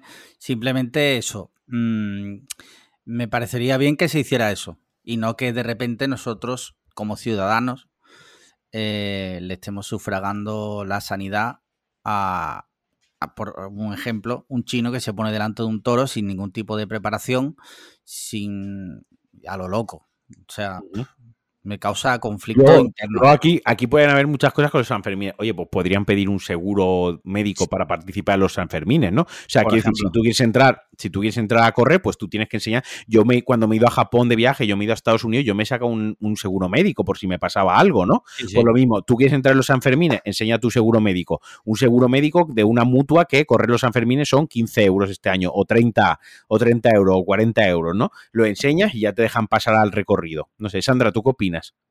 Yo no estoy de acuerdo con vosotros. Ah, yo no. creo, a ver, yo creo que la sanidad sí debería cubrirse al extranjero también, que a lo mejor si estamos quejándonos de que un toro pueda coger a un chino los Sanfermines, a lo mejor deberíamos poner más seguridad de quién accede a los Sanfermines, más que cobrarle al chino. Si dejamos que los chinos se... po- Porque además, ¿qué pasa? ¿Le cobramos al chino si ha sido su culpa la intervención médica y no se la cobramos si no lo ha sido? ¿Se la cobramos siempre? Si es culpa nuestra, por ejemplo, si es culpa de un fallo, yo que sé, en el recorrido de los Sanfermines y le coge, aunque no estuviera allí, entonces sí se lo cubrimos. Ya, entiendo. Para mí, dices, sí. supone mucho conflicto cuando yo creo que el problema a lo mejor es en la seguridad de los Sanfermines, no en las personas que tienen accidentes a causa de los Sanfermines. Ujú. Esa, eso es lo mío. Luego, el tema de que no entra la sanidad para el, el que fuma o eso, eso lo veo un sinsentido, porque entonces ahora yo mañana tengo un accidente, por ejemplo, con el coche y antes de saber si me lo va a cubrir la sanidad pública o no, hacemos un juicio para ver si he tenido la culpa o si no la he tenido. Sí, hay que hacer No, un peritaje y no todo para ser. ver si está. Ya. No puede ser. Porque entonces al final vamos a discutir por todo, porque una intervención mm, que tuviera un coste elevado supondría un gran problema para la, la persona que fuera. Y luego lo que ha dicho Marquino, yo puedo tener cáncer de pulmón y a lo mejor tengo un factor genético. Sí. Que me, me hacemos el estudio para ver si lo pago o no y gastamos más dinero en Mm. el, en el estudio para ver si venía por genética o porque he tenido malos hábitos. O al que se tira en puenting y tiene un accidente, le cobramos por gilipollas, hacemos primero como un test de, de De un No, cociente porque no, intelectual. no lo pasa aquí- nadie en este país. De aquí para adelante no pagas. Y todo lo que no llegue a la media, pues si te has dado un golpe, ha sido culpa tuya, lo pagas. Ya. Tampoco, no lo veo. Bueno, es un punto de vista bastante interesante, la verdad. Voy a Eh, recoger vómito de perro, ahora vuelvo. eh, mira, tengo un último tema que si quieres lo empezamos a plantear eh, y ahora que lo que Sandra se sí, sí. Sí, que es el de que es otro te- esta esta semana eh, el podcast lo han hecho los mecenas, Vale. tal cual, porque este tema Sí. también lo ha propuesto un mecena. Ya era hora porque han estado meses directamente sin proponer ni un puto tema. Sí. Eh, y es que Víctor Custer, mm, que también vino aquí de invitado a hablarnos del CrossFit y demás, eh, hizo una pequeña reflexión sobre qué pasa con el cine de acción últimamente y nos planteaba la siguiente cuestión. ¿Cuál es la última gran película de acción que recordamos nosotros que exista? Hombre, yo para mí, como gran peli- la última gran película de acción, a falta yo, a falta de ir a ver Top Gun Maverick, que creo que, que, vaya, por lo que he leído a todo el mundo y por lo que se comenta y se habla, eh, creo que la última gran película de acción que he visto ha sido Fast and Furious 9. Quiero decir, que grandes películas de acción se siguen haciendo. Pero él se refería más, eh, o sea, sí, eh, estoy de Es acuerdo una- contigo, que es una gran película de acción. O sea, lo- eh, Fast and Furious sigue, o sea, lo- al principio no, pero a, a las últimas ma- eh, producciones Sí, cumple son de los estándares del- sí. Y cumple, además cumple los estándares de lo que se espera de un blockbuster de superacción Sí. de los 90. Lo siguen cumpliendo, lo único pues con, con- con otro tipo de narrativas, otros tricks. A eso otros- es a lo que se refería más Víctor. Pero al final eh, lo- lo- el- la trama en sí del héroe con los compañeros, con el malo, el villano, los mind tricks, al final se resuelve con una escena con eh, explosiones imposibles. Eso sigue, lo seguimos teniendo, eso no, no se ha perdido. Yo, yo Eh, sí que creo que se ha perdido, ¿eh? Yo sí que creo que se ha perdido. no, yo, creo, yo creo que menos, pero que no se ha perdido. Yo creo que sí. Yo estoy de acuerdo con Víctor. Y, y Fallout, Misión Imposible Fallout, por ejemplo. Pero eso es una película coral, tío. No, no existe ya ese héroe de acción como era en los 90, que era Bruce Willis y era Bruce Willis. La película es Bruce Willis eh, o Schwarzenegger o, o Sylvester Stallone. Pero estas películas, por ejemplo, las de las de Misión Imposible, al final tú la estás viendo por Tom Cruise. Es una película Sí. de Tom Cruise haciendo de Tom Cruise, es los papeles que hace Tom Cruise. Sí. O las de James Bond. Las de James Bond siguen sin películas de Mira, acción. las de, las de Bond. James Bond sí que las vería un Es- poco más por ahí. Pero es toda la película de James Bond haciendo cosas de James Bond sin parar y disparar y, y tal y no sé qué y siguen cumpliendo el mismo estándar. Que sí, que el número de producciones ha bajado, que antes a lo mejor al, año había 10 de estas porque era lo que más molaba y a día de hoy pues a lo mejor hay una o dos. Pero yo creo que... Pero bueno, más o menos yo sí que puedo entender a, a Víctor en el sentido más de cuál creéis que es la película que cerró esa época, ¿no? Que cerró como digamos esa... ¿No? Esa fase. Yo es que sí, sí estoy de acuerdo con Víctor que. mm, y de hecho, me tendría que hacer mucha memoria para ver cuál es la última que yo digo. Mira, por ejemplo, John Wick. John Wick tira mucho por ahí, ¿vale? Eh, por ponerte un ejemplo, otra también que podría ser un poco la última de Gay Ritchie, la, de, la Ah, del furgón. La del furgón, pero eso, por ejemplo, yo lo veo más como un thriller eh, urbano. Yo lo veo más como un thriller urbano, una haste movie, que Sí. como una película de acción Sí, al no, uso no, es, de- no es acción pura y dura. no es acción pura y dura. Quiero decir, si, Fall- si, si Misión Imposible Fallout la cogemos con, con pinzas, esta de la furia, ¿no? De la furia del hombre, creo que se llama en castellano. No sé ahora mismo cómo se traduce. Eh, ¿Qué? No, sí, sí, dime, dime. también la, podemos- la tenemos que coger con, con pinzas, ¿no? O sea, que, que quiero decir que yo la considero que es cine de, de accionaco, ¿sabes? Pero, pero lo, lo pongo con el otro, con el de Fast and Furious, con el de Misión Imposible, no con el que tú estás diciendo el cine de acción clasicote. Por ejemplo, Liam Neeson sí que creo, sí que creo que salvando muchísimo las distancias, es como a día de hoy, porque prácticamente todo lo que hace es prácticamente igual, sí que se ha convertido en un héroe de acción mm, relativamente parecido a esos que veíamos en los 90, salvando las distancias, aunque sí que creo que sus, las películas son en general bastante malas, las últimas que hace Liam Neeson.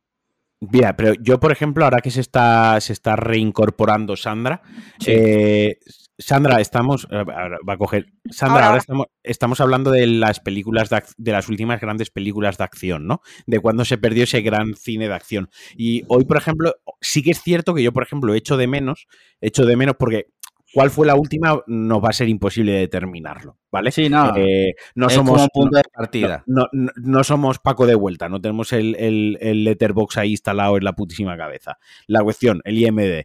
Eh, por ejemplo, sí que es verdad que se ha perdido ese cine de Conair, se ha, se ha perdido ese cine de La Roca, ¿no? Eh, esas, ese cine en sí de acción, que es lo que tú estás diciendo. Tú al final, eh, justamente he puesto los dos ejemplos de Nicolas Cage, ¿no? Pero al final esas películas de, de acción, de ese Bad Boys, que aunque se quiso recuperar con la tercera, pues ese, ese, ese cine de la primera Bad Boys, de acción de un dúo, uno o dos personas, de acción puro y duro, explosionando, disparando, con una trama que al final no deja de ser, pues eso, un mafioso, una chica en apuros, eh, un antihéroe que está ahí rozando lo bueno y lo malo, ¿no? Y muchos millones, y muchos millones en la película, y muchas cosas guays en la película. Obviamente eso yo creo que sí que se ha perdido. Esa, joder, es que me viene otra de Nicolás Cage a la puta cabeza, pero, pero es que, joder, al final es que no, Face Off, cara a cara, tío, es que al final nos ha dado esas películas, nos las ha dado él, no, no nos las ha dado otro, otro actor, le pese a quien le pese, ¿no? Eh, yo creo que sí, que ese, ese cine en concreto, esa línea de cine se ha perdido, esas producciones se han perdido. Mm, para bien o para mal, hombre, pues a mí me da penilla, porque a mí, yo por ejemplo, cuando aún veo películas rollo Plan de Escape de Stallone y Schwarzenegger, Plan de Escape 2, que ya sé que eso va a ser la cosa más mala del mundo, pero es una película de Stallone de lo que tú dices, una película de, de Stallone haciendo de Stallone en una película de acción de Stallone, pues te la ves, ¿no? Tú sabes una que me una que me gustó mucho de, por ejemplo, Schwarzenegger, tiene ya tiempo, ¿vale? Porque eh, es del 2013 por lo que veo aquí. Agárrame la que crece. vale. Eh, era una que se llamaba El último desafío en sí, hombre, hombre, claro que sí. que salía Eduardo Noriega, si no recuerdo mal. Hacía de malo, ¿no? Sí, sí, sí. Eh, la de, de, Last, Stand, sí, sí. Que, esa, por ejemplo, es una película 100% acción, 100% videoclub. Esa es la que era un, la que se iba él retirado, ¿no? Que era un. Era como un, sheriff, De, un pueblo enano de como de 100 habitantes y de repente un mafioso llega al pueblo. Con, un Ferrari sí, eh, súper preparado. Un Ferrari, un Corvette, uno de estos. Un Corvette, sí. Sí. Y, él decide como plantarle cara, ¿no? Siendo eso, el sheriff de un pueblo enano. Esa, por ejemplo, tengo el póster por ahí, tío. Yo la disfruté muchísimo y he hecho mucho de menos este tipo de películas, donde tú sabes que es, o sea, las pretensiones de la película no son más que entretenerte, no pretende generar un halo, no pretende eh, más allá que divertirte y entretenerte con buena acción. Esa, por ejemplo, yo la recuerdo con mucho cariño. ¿Tú qué opinas, Sandra? ¿Cuál fue la última gran película de acción? Bueno, es que Sandra es muy fan de Nicolas Cage. Efectivamente. y, yo, lo sufro. Sí. Yo soy muy fan de Nicolas Cage, sobre todo de su. como su. ya su imagen, ¿no? Como él como concepto, más que como. más que como actor. Pero sí es verdad que. Mm, no sé, igual el género de acción no es el tipo de películas que yo veo, que las veo. pero por favor, no es en el que esté más versada. ¿Cómo las defines tú? ¿Yo las películas de acción? Las que yo pongo, esas peliculitas que Ah, las películas de padre. Porque yo las he visto, porque mi padre las ha visto. Eh, cuando voy a poner una de esas de los 90, ¿no? Yo qué sé, rollo El Fugitivo o rollo Harrison Ford haciendo cosas de Harrison Ford, que es lo mismo, ¿no? son, muy, de padre, la verdad. Eso es la película que, que, decía mi padre, Sandra, vemos una película guapa, guapa, guapa, pues toma Harrison Ford haciendo de presidente o de cualquier historia de La de Air Force One, tremendo película de acción también. sí, sí. Pues entonces yo he visto esas películas por eso. Pero ahora yo no sabría decir dónde paró el género de acción, porque es verdad que el género de acción hubo un momento que a mí personalmente me gustaba, que desbarró mucho. Por ejemplo, yo, una de mis películas que yo la considero de acción favoritas igual soy criticada, me da igual. Es Crank. Sí, muy buena. Porque a mí ese desbarre ya de, ya da todo igual, ¿vale? Esto es, da todo igual. Esto es meterse droga de pie en una bici, en una moto mientras, yo que sé, tiene un corazón que se tiene que dar descarga, historias de estas. Creo que una es Crank 1 y Crank 2, ¿vale? Pero las dos me parecen buenas. La primera mejor. Entonces, yo creo que fue, se, mm, se rompieron las películas de acción de padre justo un poquito antes del desbarre de Crank, de mm. Shot the Up, que era también un tío mataba a otro con una zanahoria, cosas ya un poquito antes del desbarre, creo yo, que sería la fecha. Sí, de acuerdo. Mira, otra que a mí me gustó mucho, que esta mezcla acción con, amor, ¿vale? Eh, esto es la guerra. Esa me flipa. Esa la vimos hace poco, o sea, la vimos Yo me dormí, yo me dormí. No, jodas. Hostia, pues nosotros fuimos a verla al cine porque vimos el tráiler en otra peli y dijimos, esta hay que verla. Te lo juro, yo esa película soy el fan número uno de esa película. O sea, literal, literal el fan número uno. Yo, cuando has dicho mezclar acción con amor, yo he pensado que ibas a decir, pero esto es porque Yo pensaba que iba a decir el guardaespaldas, pero luego he pensado que en verdad no tiene, no tiene mucha acción, pero a mí me gusta. Yo pensaba que iba a decir el señor y la señora Smith, ¿sabes? No, Eh, no. Esta, esta me gusta mucho la de Esto es la guerra, sí. Muy bien, pues yo creo que el tema ha quedado ya finiquitado. Ya eh, aceptamos proposiciones de películas de acción de padre para ampliar nuestro. Nuestro repertorio, nuestro, Nuestro background, ¿no? Backlog. Correcto. Nuestro backlog. Sí. ¿Y qué os parece si hablamos ahora de videojuegos? Muy bien. Pues ya no tengo más temas y además ya llevamos. Sí. Mm. Sandra, últimamente, ¿a qué estás jugando? Pues yo estoy jugando al Tomb Raider. ¿Ah? ¿A cuál de ellos? Al último. Al Shadow no sé qué. Vale. Shadow Porque- of the Tomb Raider. Of the Tomb Raider. Pues era fácil al final. Estoy bastante centrada en ese juego porque justo antes jugué al de las ciudades. Sí. Al City Skyline. Exactamente. Ah. Pudo, pudo tener mejores resultados, ¿vale? Que, que la ciudad que hice, aunque quiero darle otra oportunidad, porque la verdad es que me estaba gustando. Pero no sé por qué me apeteció volver a retomar la saga Tomb Raider, porque me falta este por jugar, el que estoy jugando ahora, y estoy bastante picada, quiero terminármelo. Me, me Vale. apetece. Y tengo ya planeado, en cuanto coja las vacaciones y se estrene, jugar al del campus, que se va a estrenar. Sí, al, al Two Points Hospital. Sí. Exactamente, pero Vale. campus. Ah, perdona, sí, Two Points Campus. No tendría Claro. sentido si no. Sí. Claro. Mira, yo el último Tomb Raider que he jugado creo que ha sido al Rise of the Tomb Raider, ¿puede ser? Mm. ¿Es el de la nieve de o el la- otro? Sí, El ese de de la la nieve, ¿no? sí.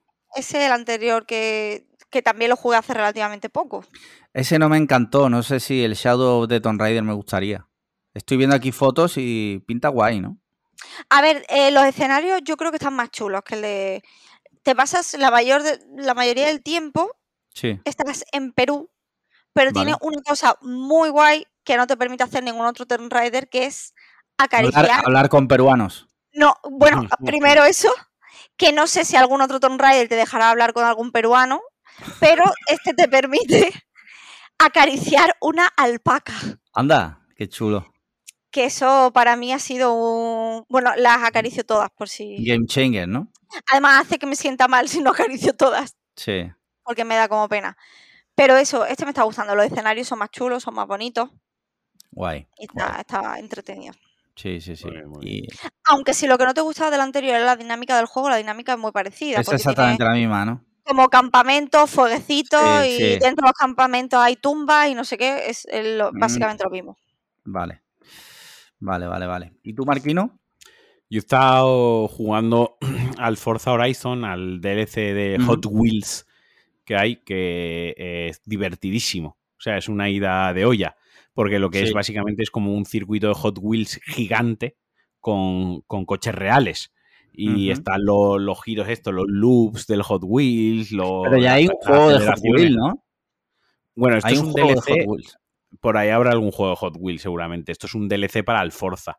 Hubo un. DLC hace unos años para el Forza muy bueno que era de Lego, que eran con coches con cubitos, Legos y tal, y ahora pues eh, está este Hot Wheels, pero está muy chulo. Y la cosa es que yo lo tenía comprado porque cuando pusieron el juego, cuando se fue a lanzar el juego, entraba en el Game Pass, ¿no? Pero Sí. si comprabas alguna edi- una edición concreta del juego, podía jugarlo como dos días antes, tenía un acceso anticipado.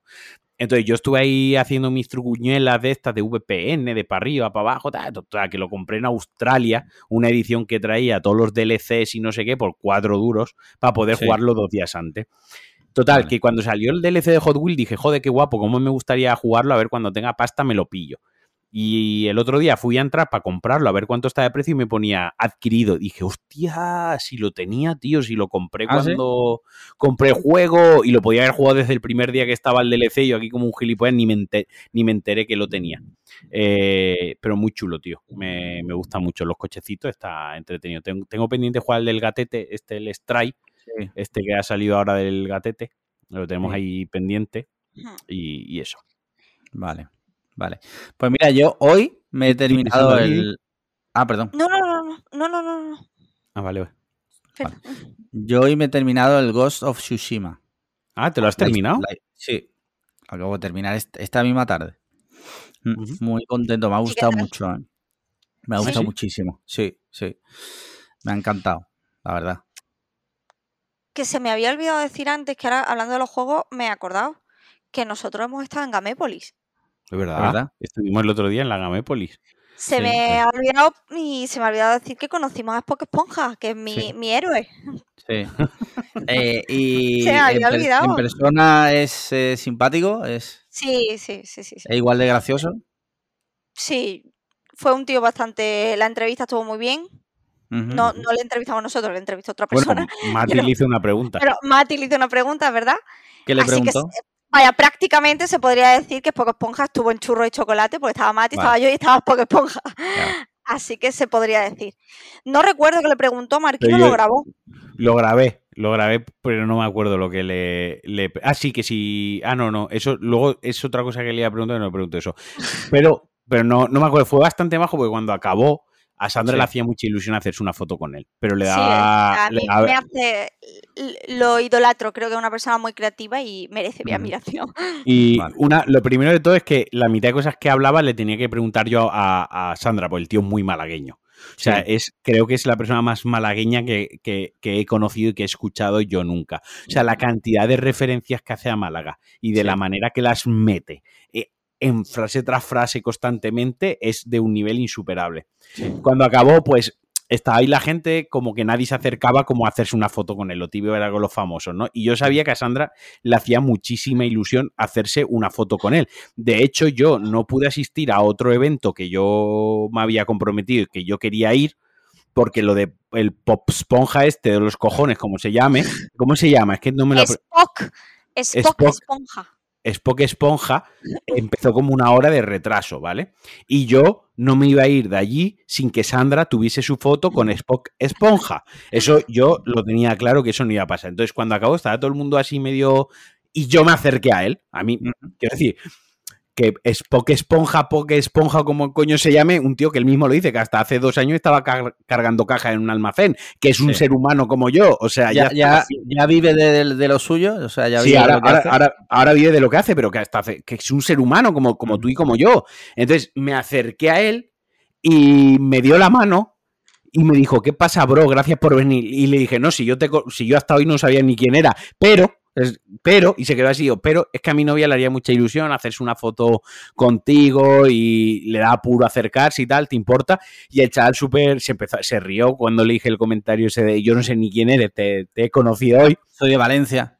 Sí, claro, a mí me estás contando. Bob Esponja, yo Marquino, ¿conoces tu cliffhanger? Pues ya está. Eh, y, y dijo, no, hombre, no, por supuesto, hombre, por hacer feliz a una novia lo que haga falta. Venga, va, vamos a hacer la foto, tal, no sé qué. Y ya se abrió la veda, se empezó a colar gente. se- y ya él hubo un momento y dijo, no, no, primero va, primero va la chica que me lo ha pedido su novio, que venga ella y que se haga la foto Sí. O sea que el tío fue muy, muy atento por esa parte, la verdad. Fue muy, muy. Yo me reí mucho durante la entrevista, pero pues, no soy seguidor de él ni nada más que dos o tres memes que me había pasado Sandra y que. Y yo más a él lo conocía por una canción de rap y porque tiene. Tiene, pues eso, conocido de raperos andaluces y, y de toda España y tal. Pero la verdad que el tío muy cercano, muy agradable y, y fue muy simpático cuando fui y le pedí el favor de que se, se hiciese la foto con Sandra. Vale. Así que Ahora, ahora la tenemos en la mesita de noche. Ahora tenemos una Miche- ahora, ahora, ahora, ahora la tenemos la foto de Bob Esponja en la mesita de noche y la tuya en la nevera, Alex. O sea, la casa se está quedando Sí. preciosa. Sí, sí, sí. Mira, eh, yo me hice este fin de semana un sábado una foto con el churumbel de Málaga. Otro Sí. también, otro gran personaje malagueño. Son como, como los, los personajes representativos, ¿no? Sí. Actualmente de, Sí. de Pero te- Málaga. Sí. Pero te rajaste y no le pediste un saludo, tío, para Cliffhanger. Vamos a ver, ese hombre no sabes es. por dónde te va a salir, tío. O sea, y igual además- lo raja, es que igual Claro. lo raja de verdad. y tú sabes decir, eh, cómo va a pronunciar Cliffhanger, o sea. Eh, Por eso, que si te hubiese pedido 20 euros, hay presupuesto en el Patreon. ya, se paga ya. del Patreon. O sea, Ya. eso, Yo me quedé con la duda, porque se decía en TikTok que el tío cobraba por foto. No, ¿Te a mí cobró? no me cobró, no me cobró. ¿Pero no. por ser tú o porque no cobraba? Es que no sé si me reconoció él a mí y por eso no me cobró. Claro, claro, puede ser, puede ser. Que él quisiera hacerse una foto contigo, Sí, ¿no? sí. El caso es que lo, lo vimos, lo- o sea, lo vio Paloma y le dice, mira, ese creo que es el churumbel. Y dijimos, a ver, hostia, sí, sí, es el churumbel. Digo, le voy a pedir una foto. Ahora me acerco y, y, claro, yo le digo, eh, disculpa, ¿te harías Churumbel. una foto conmigo? ¿Sabes? Como muy... Sí, como Porque- si lo invita, como si lo estuvieras invitando a bailar, ¿no? Claro, es que Perdona, ¿me eso- concedes este baile? Eh, sí, porque ese hombre es una olla a presión.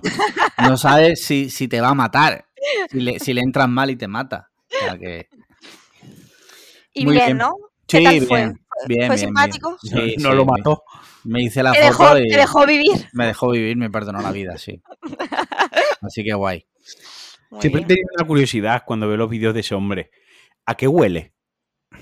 Pues no ¿A qué huele, huelen las no huele a nada. O sea, no noto tiene que oler olor. perfumado, tiene Sí. pinta de ir Eso, eso, por eso. O sea, no, no lo decía porque huela mal, sino porque tiene pinta de ser el tibio y se pone la, la Dolce Gabbana eh, a, a- a todo lo que da el, a todo lo que da el dosificador, a todo lo que da el dosificador, ¿sabes? En plan a full.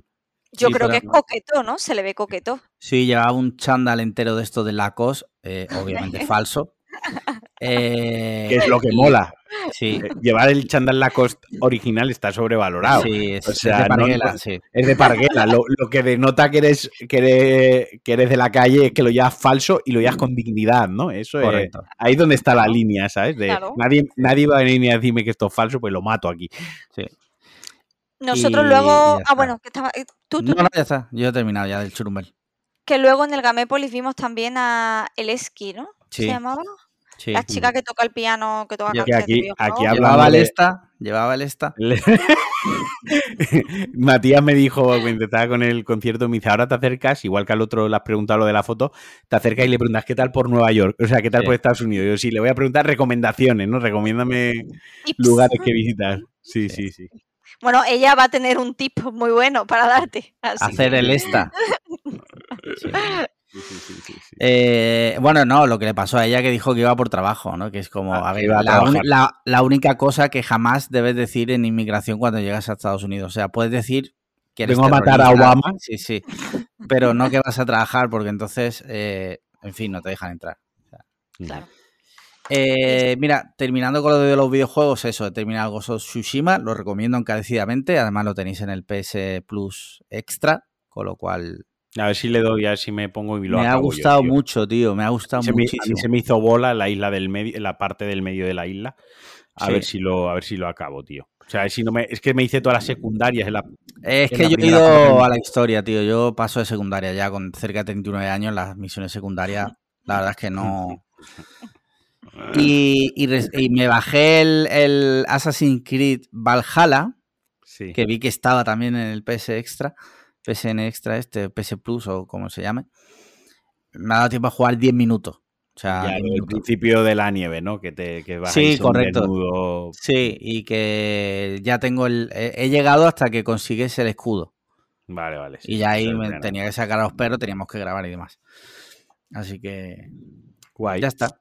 Tema series que, que habéis visto. Sandra, que hemos visto. Hemos visto Hijos de la Anarquía. Hostia, ¿pero entera? No. No, la no, habéis no, no. empezado, vale, Hemos terminado la primera temporada vale. y ayer empezamos el primer episodio de la segunda. Vale, ¿y qué tal? A ver, yo tengo dos puntos, opiniones. ¿vale? Vale. Porque yo he sufrido una transición Ajá, mientras la veía. vale. He pasado, yo he intentado, esta era la tercera vez que intentaba verla. Un momento, solo por poner un contexto. eh, yo le dije a Sandra un día, tenemos que ver Cobra Kai. Y decía que voy a ver yo Cobra Kai. Bueno, pijama de Cobra Kai, super metida en Cobra Kai.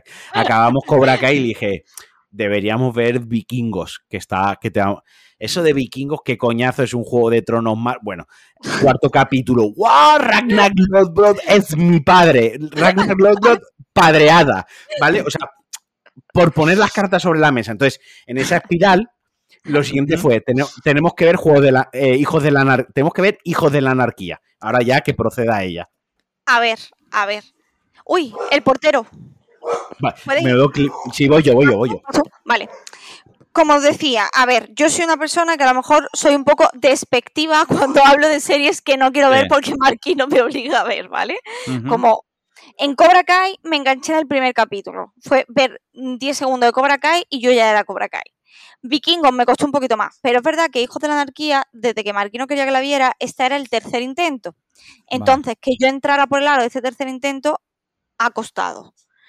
¿Qué pasa? Que cuando empecé a verla, pues vimos directamente el tercer capítulo porque los intentos anteriores mm, ya había visto el primero y el segundo. El tercer capítulo seguía yo sin pillarle la, magia a esa, a esa serie, sin engancharme porque no sentía nada por ninguno de los personajes. Porque, de hecho, cuando nos fuimos a dormir después de ver, no sé si fue el cuarto capítulo o el quinto capítulo, en la cama hubo conato de reyerta porque le di tremenda chapa, pero tremenda chapa, sobre que era una serie testosterónica, ¿vale? Para, para hombres acomplejados, ¿no? Que querían ver gente en moto y decir, ¡buah! Soy yo literal que eran cosas irrealistas las que pasaban porque era en plan, soy un motero que se lleva todas las tías de calle y las tías eran todas normales, que no tenía personajes femeninos con peso, que era una machirulada, bueno, fue una persona bastante tajante en ese, en ese aspecto. Dije también que no tenía personajes, que los personajes femeninos tenían problemas de mujeres como, ay, me gusta este o ay, mis niños, ¿no? Que no podían ser gente guay. que no superan, no sé si conoces que hay un test por ahí, que no recuerdo el nombre. ¿Sabes cómo se llama tú? Eh, el test de Best, no, no, no me acuerdo. Algo así como... Lo de que si sale una mujer en la conversación, ¿no? Tiene que ser... Sí, que, los personajes femeninos solo interactúan entre ellas para hablar de hombres. Si es, que, si es que hablan entre ellas si se dicen algo. Entonces, claro, metí tremendo speech, porque es que fue un, fue un speech, sobre que era una machirulada y que era un eh, para complejado y sobre todo hice hincapié en que era una serie testosterónica. Y que a mí no me podía gustar una serie testosterónica porque además yo no me iba a enganchar porque hubiera un amorío en la serie porque a mí eso no me engancha, a mí me engancha y le dije, eh, cometí el error de decirle a Marquino que a mí lo que me, enganchaba eran los mind tricks. cometí ese error porque ahora me lo estaba echando en cara todo el rato. Le dije que no me parecía que fueran esos moteros unos intelectuales que lo arreglaban todo a puñetazos y que eso para mí era una putísima mierda. Que hasta los Peaky Blinders, aunque estuvieran basadísimos, le daban un par de vueltas a qué cojones iban a hacer antes de liarse a puñetazo. Sí. ¿Qué pasó? Que seguimos viendo la serie. Y ya estoy full entregada a los hijos de la hubo, Me ha gustado. hubo un capítulo que es el, es el 12, el 12 de la primera temporada. A ver, pero es que tardamos 12 capítulos en sentir, ¿eh? Ojo. A ver, un momento. Yo el, le dije, el portero otra vez, Marquino pues no se la habrá abierto bien bajo. Eh, le dije, si llegas al capítulo 12, y esto es verdad, en el sin hacer spoiler, porque ojalá todo el mundo la vea la serie, porque una de mis series favoritas, eh, hay una cosa concreta, pasa en el capítulo 12 que es bastante hardcore, ¿no? Y es donde da el giro la serie y dices, wow. Y de hecho Sandra se puso, se puso rollo Madalena a llorar, eh, a llorar a full con ese capítulo. Porque soy empática, soy empática, no me das mierda. Yo en ese momento ya estaba mirándola en plan, digo, como llore, ya la tengo enganchada la serie totalmente. Yo sabía que eso iba a pasar, ¿no? Eh, pero sí que es verdad que lo que hemos hablado, lo que hablábamos ella y yo, que Los Hijos de la Anarquía, voy a googlear rápido el día que se estrenó, eh, el año que se estrenó exactamente, porque aquí cuando lo googleas rápido te dice el año que acabó, pero nunca te dice el año que empezó, ¿no? En IMDb lo puedes ver ya, 2008, eh, ¿vale?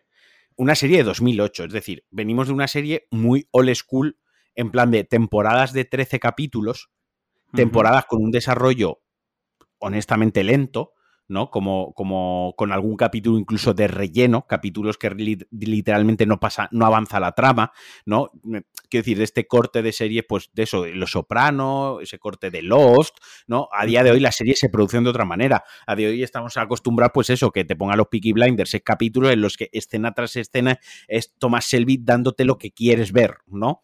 Eh, sin ir más allá que ni, bien ni mal, ni mejor ni peor, pues bueno, es lo que se ha convertido en la industria de las series, ¿no? Cada vez cuesta más que una serie te, tenga ese desarrollo más lento. Y sí que es verdad, pues, pues que es una serie de 2008 que la estás viendo 15 años después.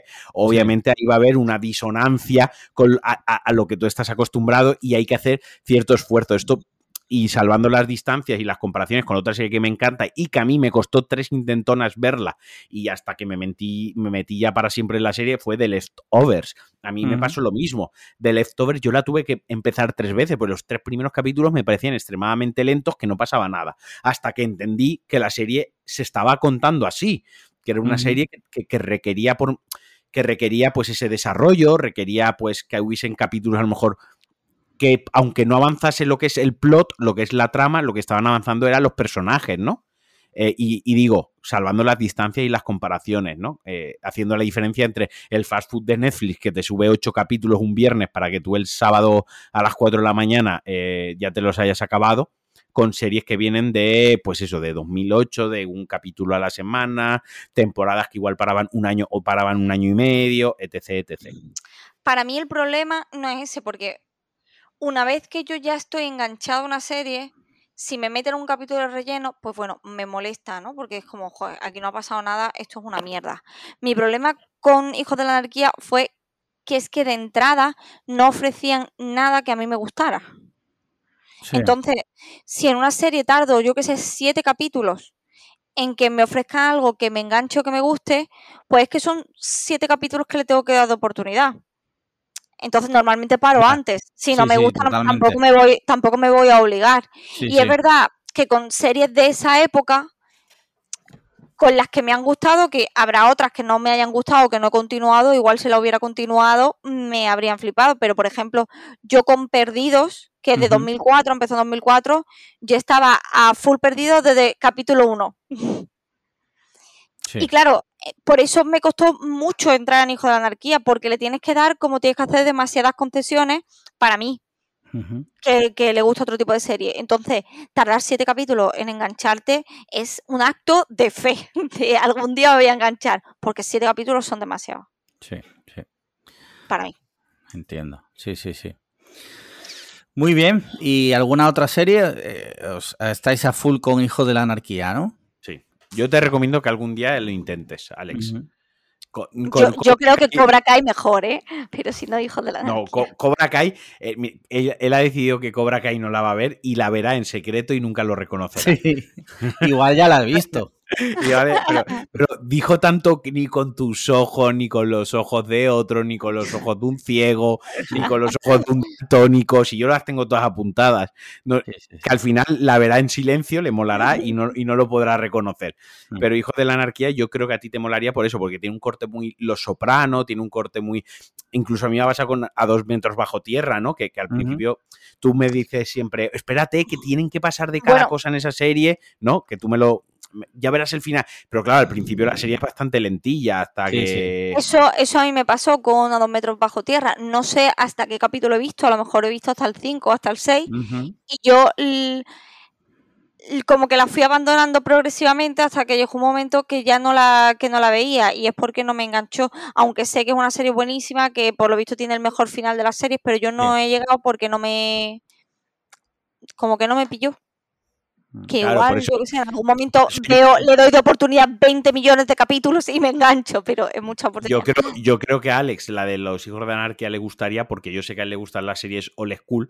Sé que le gusta. Testosterónicas. No, Sí. testosterónicas no, pero sí, yo sí que sé que Alex pues, ha visto muchas se- series de esa, de esa época, con Sí. ese estilo y ese corte, y, y le gustan. Los sopranos le molan, etc, etc, ¿no?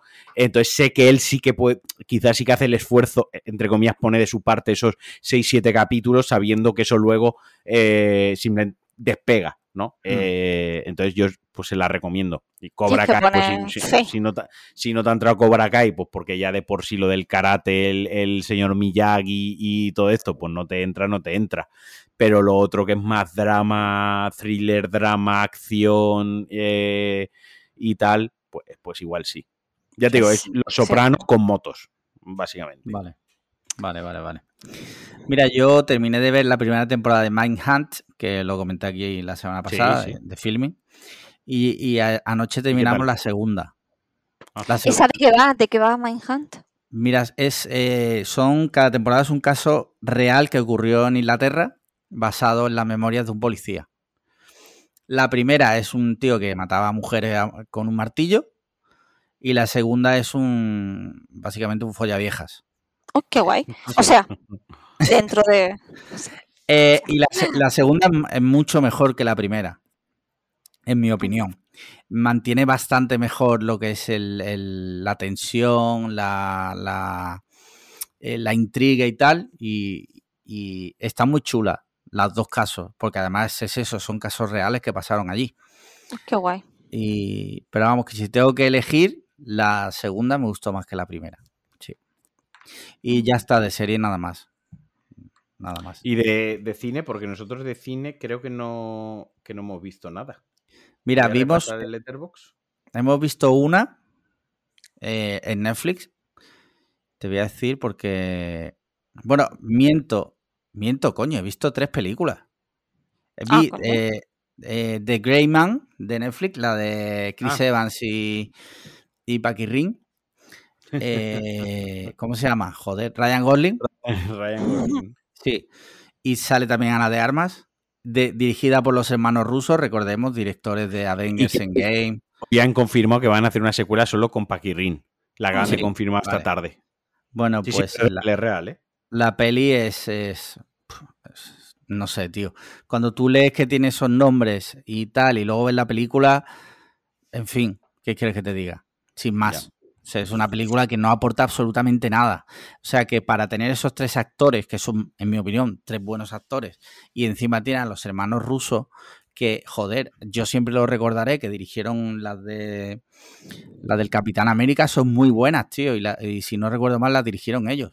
Y eran películas 100% de acción, la del Capitán América, la segunda sobre todo, la dirigieron ellos, y luego ves esto, sin más, o sea, es que Las- sin la, más. la de- la del Soldado de Invierno, que para Sí. mí es una top, top 5 Marvel, porque es una película de espías. O sea, es una Sí. película muy de corte de Misión Imposible, ¿no? Al final es Sí, sí, totalmente. desenmarañando. eh, Tiene buenos tiroteos, tiene... Tiene, tiene buena- eh, antes hablamos de ese cine de acción que se había perdido, ¿no? Es precisamente es eso, una película de es un James Bond de Marvel, ¿no? Porque está él que lo están engañando, eh, le están ocultando información, lo están utilizando, él se pone a investigar por su cuenta, hay agentes dobles, tal, esto, lo otro, o sea, muy muy y esas de ellos y esto al final de. Greyman es un poco eso, pero sin la licencia de Marvel, ¿no? Lo- o, pretendía Pues- ser eso, ¿no? Pues sin más, o sea, ya la verás porque me imagino que la verás, Sí, pero sí, es la que no, no aporta absolutamente nada, ¿vale? Luego en Netflix vimos también el The Incredible Jessica James, que es una, una peli así como indie de una chica y tal. También sin más. O sea, es lo que pasa que, lo que te digo muchas veces, para mí sin más, y luego me meto en Letterboxd, empiezo a ver la review, cuatro estrellas y un corazón, tres estrellas y medio y un corazón, digo, yo creo que he visto otra película. Digo, porque es que a mí no me aporta absolutamente nada esta trama. Y ya por último vimos el documental del Rubius en Apple, eh, perdona, en Amazon Prime Video. Ay, yo lo eh, quiero ver. Eh, que además lo ha dirigido un, buen amigo mío, que es Pedro Ample. A ver, es el Rubius. Sin, si el Rubius no te dice nada, es que, en fin, pero es como contando él su historia, ¿vale? A mí me ha gustado, la verdad, y a mí es que me, me cae bien el Rubius. Creo que dentro de los youtubers, aparte de haber sido el primero que lo petó, creo que es de los que tiene la cabeza mejor amueblada y que quitándolo de Andorra y tal, mm, es un chaval que me cae bastante bien. Y lo he visto interesante, lo he visto interesante, conocer su inicio y tal. Y además, pues eso la dirigió un amigo y que quieras que no, siempre... siempre Yo, yo lo quiero ver en algún momento, a ver Sí. si me lo pongo el fin de o algo. Pues está en Amazon para Video, o sea que... Y se ve rápido, ¿eh? es cortito. Una hora y cuarto, creo. Ah, bueno. Sí. Ah, guay, guay. Y ya está, y ya no tengo más nada de películas. Vale, Porque hoy he, empezado, hoy he empezado a ver esta tarde la de Cronenberg, la de Crímenes del Futuro, como se ha llamado, y me he quedado sentado, me he quedado dormido. Pero, o sea, No, hombre, si es un dicen escúchame. que es un peliculón. me he quedado dormido porque en la, man, en la man cave, que digo entre comillas, en la man cave, porque lo que tengo literal, es, te juro, este dato es real, es una silla de playa, ¿vale? Yo me siento literal en una silla de playa a ver la película y me quedo dormido en la silla de playa. Como Te mi lo padre. juro. Sí, sí, pero escúchame, o sea, ahí mm, fíjate la película como debe ser para quedarte dormido en una silla de playa. O sea, que no es un sofá que está súper cómodo, no, no, no, no.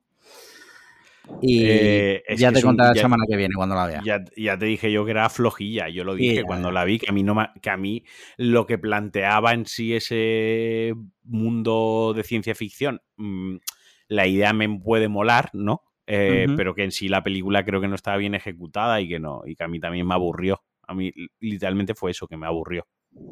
A mí, eh, hasta lo que he visto, Que son las tetas de Sia. sí, ¿no? aparte, sí, me, me estaba recordando, no sé por qué, eh, a la película esta francesa, eh, a este director francés, que no, no, no me acuerdo cómo, cómo se llama. Había una película.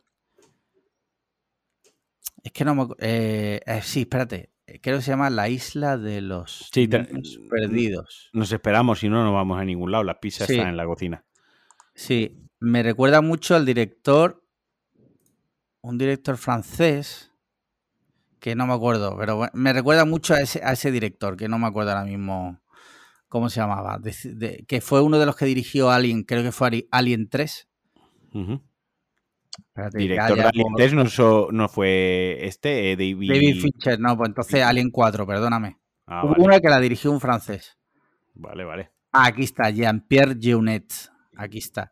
Me recuerda mucho la película al cine de este señor. No sé si, si se ha inspirado Cronenberg en él o algo, y no sé por qué, pero me recuerda mucho a él. Y ya está, me he quedado dormido, no la he terminado. Me queda como 40 Sí, es minutos. la review. Sí. Pues ya está, yo creo que con esto ya podemos dar por finiquitado el episodio, donde ha habido pues eh, pizzas, ha habido cagando, perros vomitando, ha habido eh, el pizzero tocando al portero, Sí, sí, sí. ha habido un poco de todo. Fantasía. Sí, sí. Y yo creo que con esto ya hasta la semana que viene, ¿no? Muchas gracias a Sandra por haber echado aquí este, este rato. Y pues como siempre, ya sabéis, cinco estrellas en Apple Podcast, comentarios y likes en iBox y haceros mecenas. Haceros mecenas, que ya va tocando. Pues nada, nos escuchamos la semana que viene. Un abrazo, chao. Adiós. Chao. Hostia, chaval, que no lo has dado a grabar. Real que no lo has dado. ¿Paro ya? Para allá.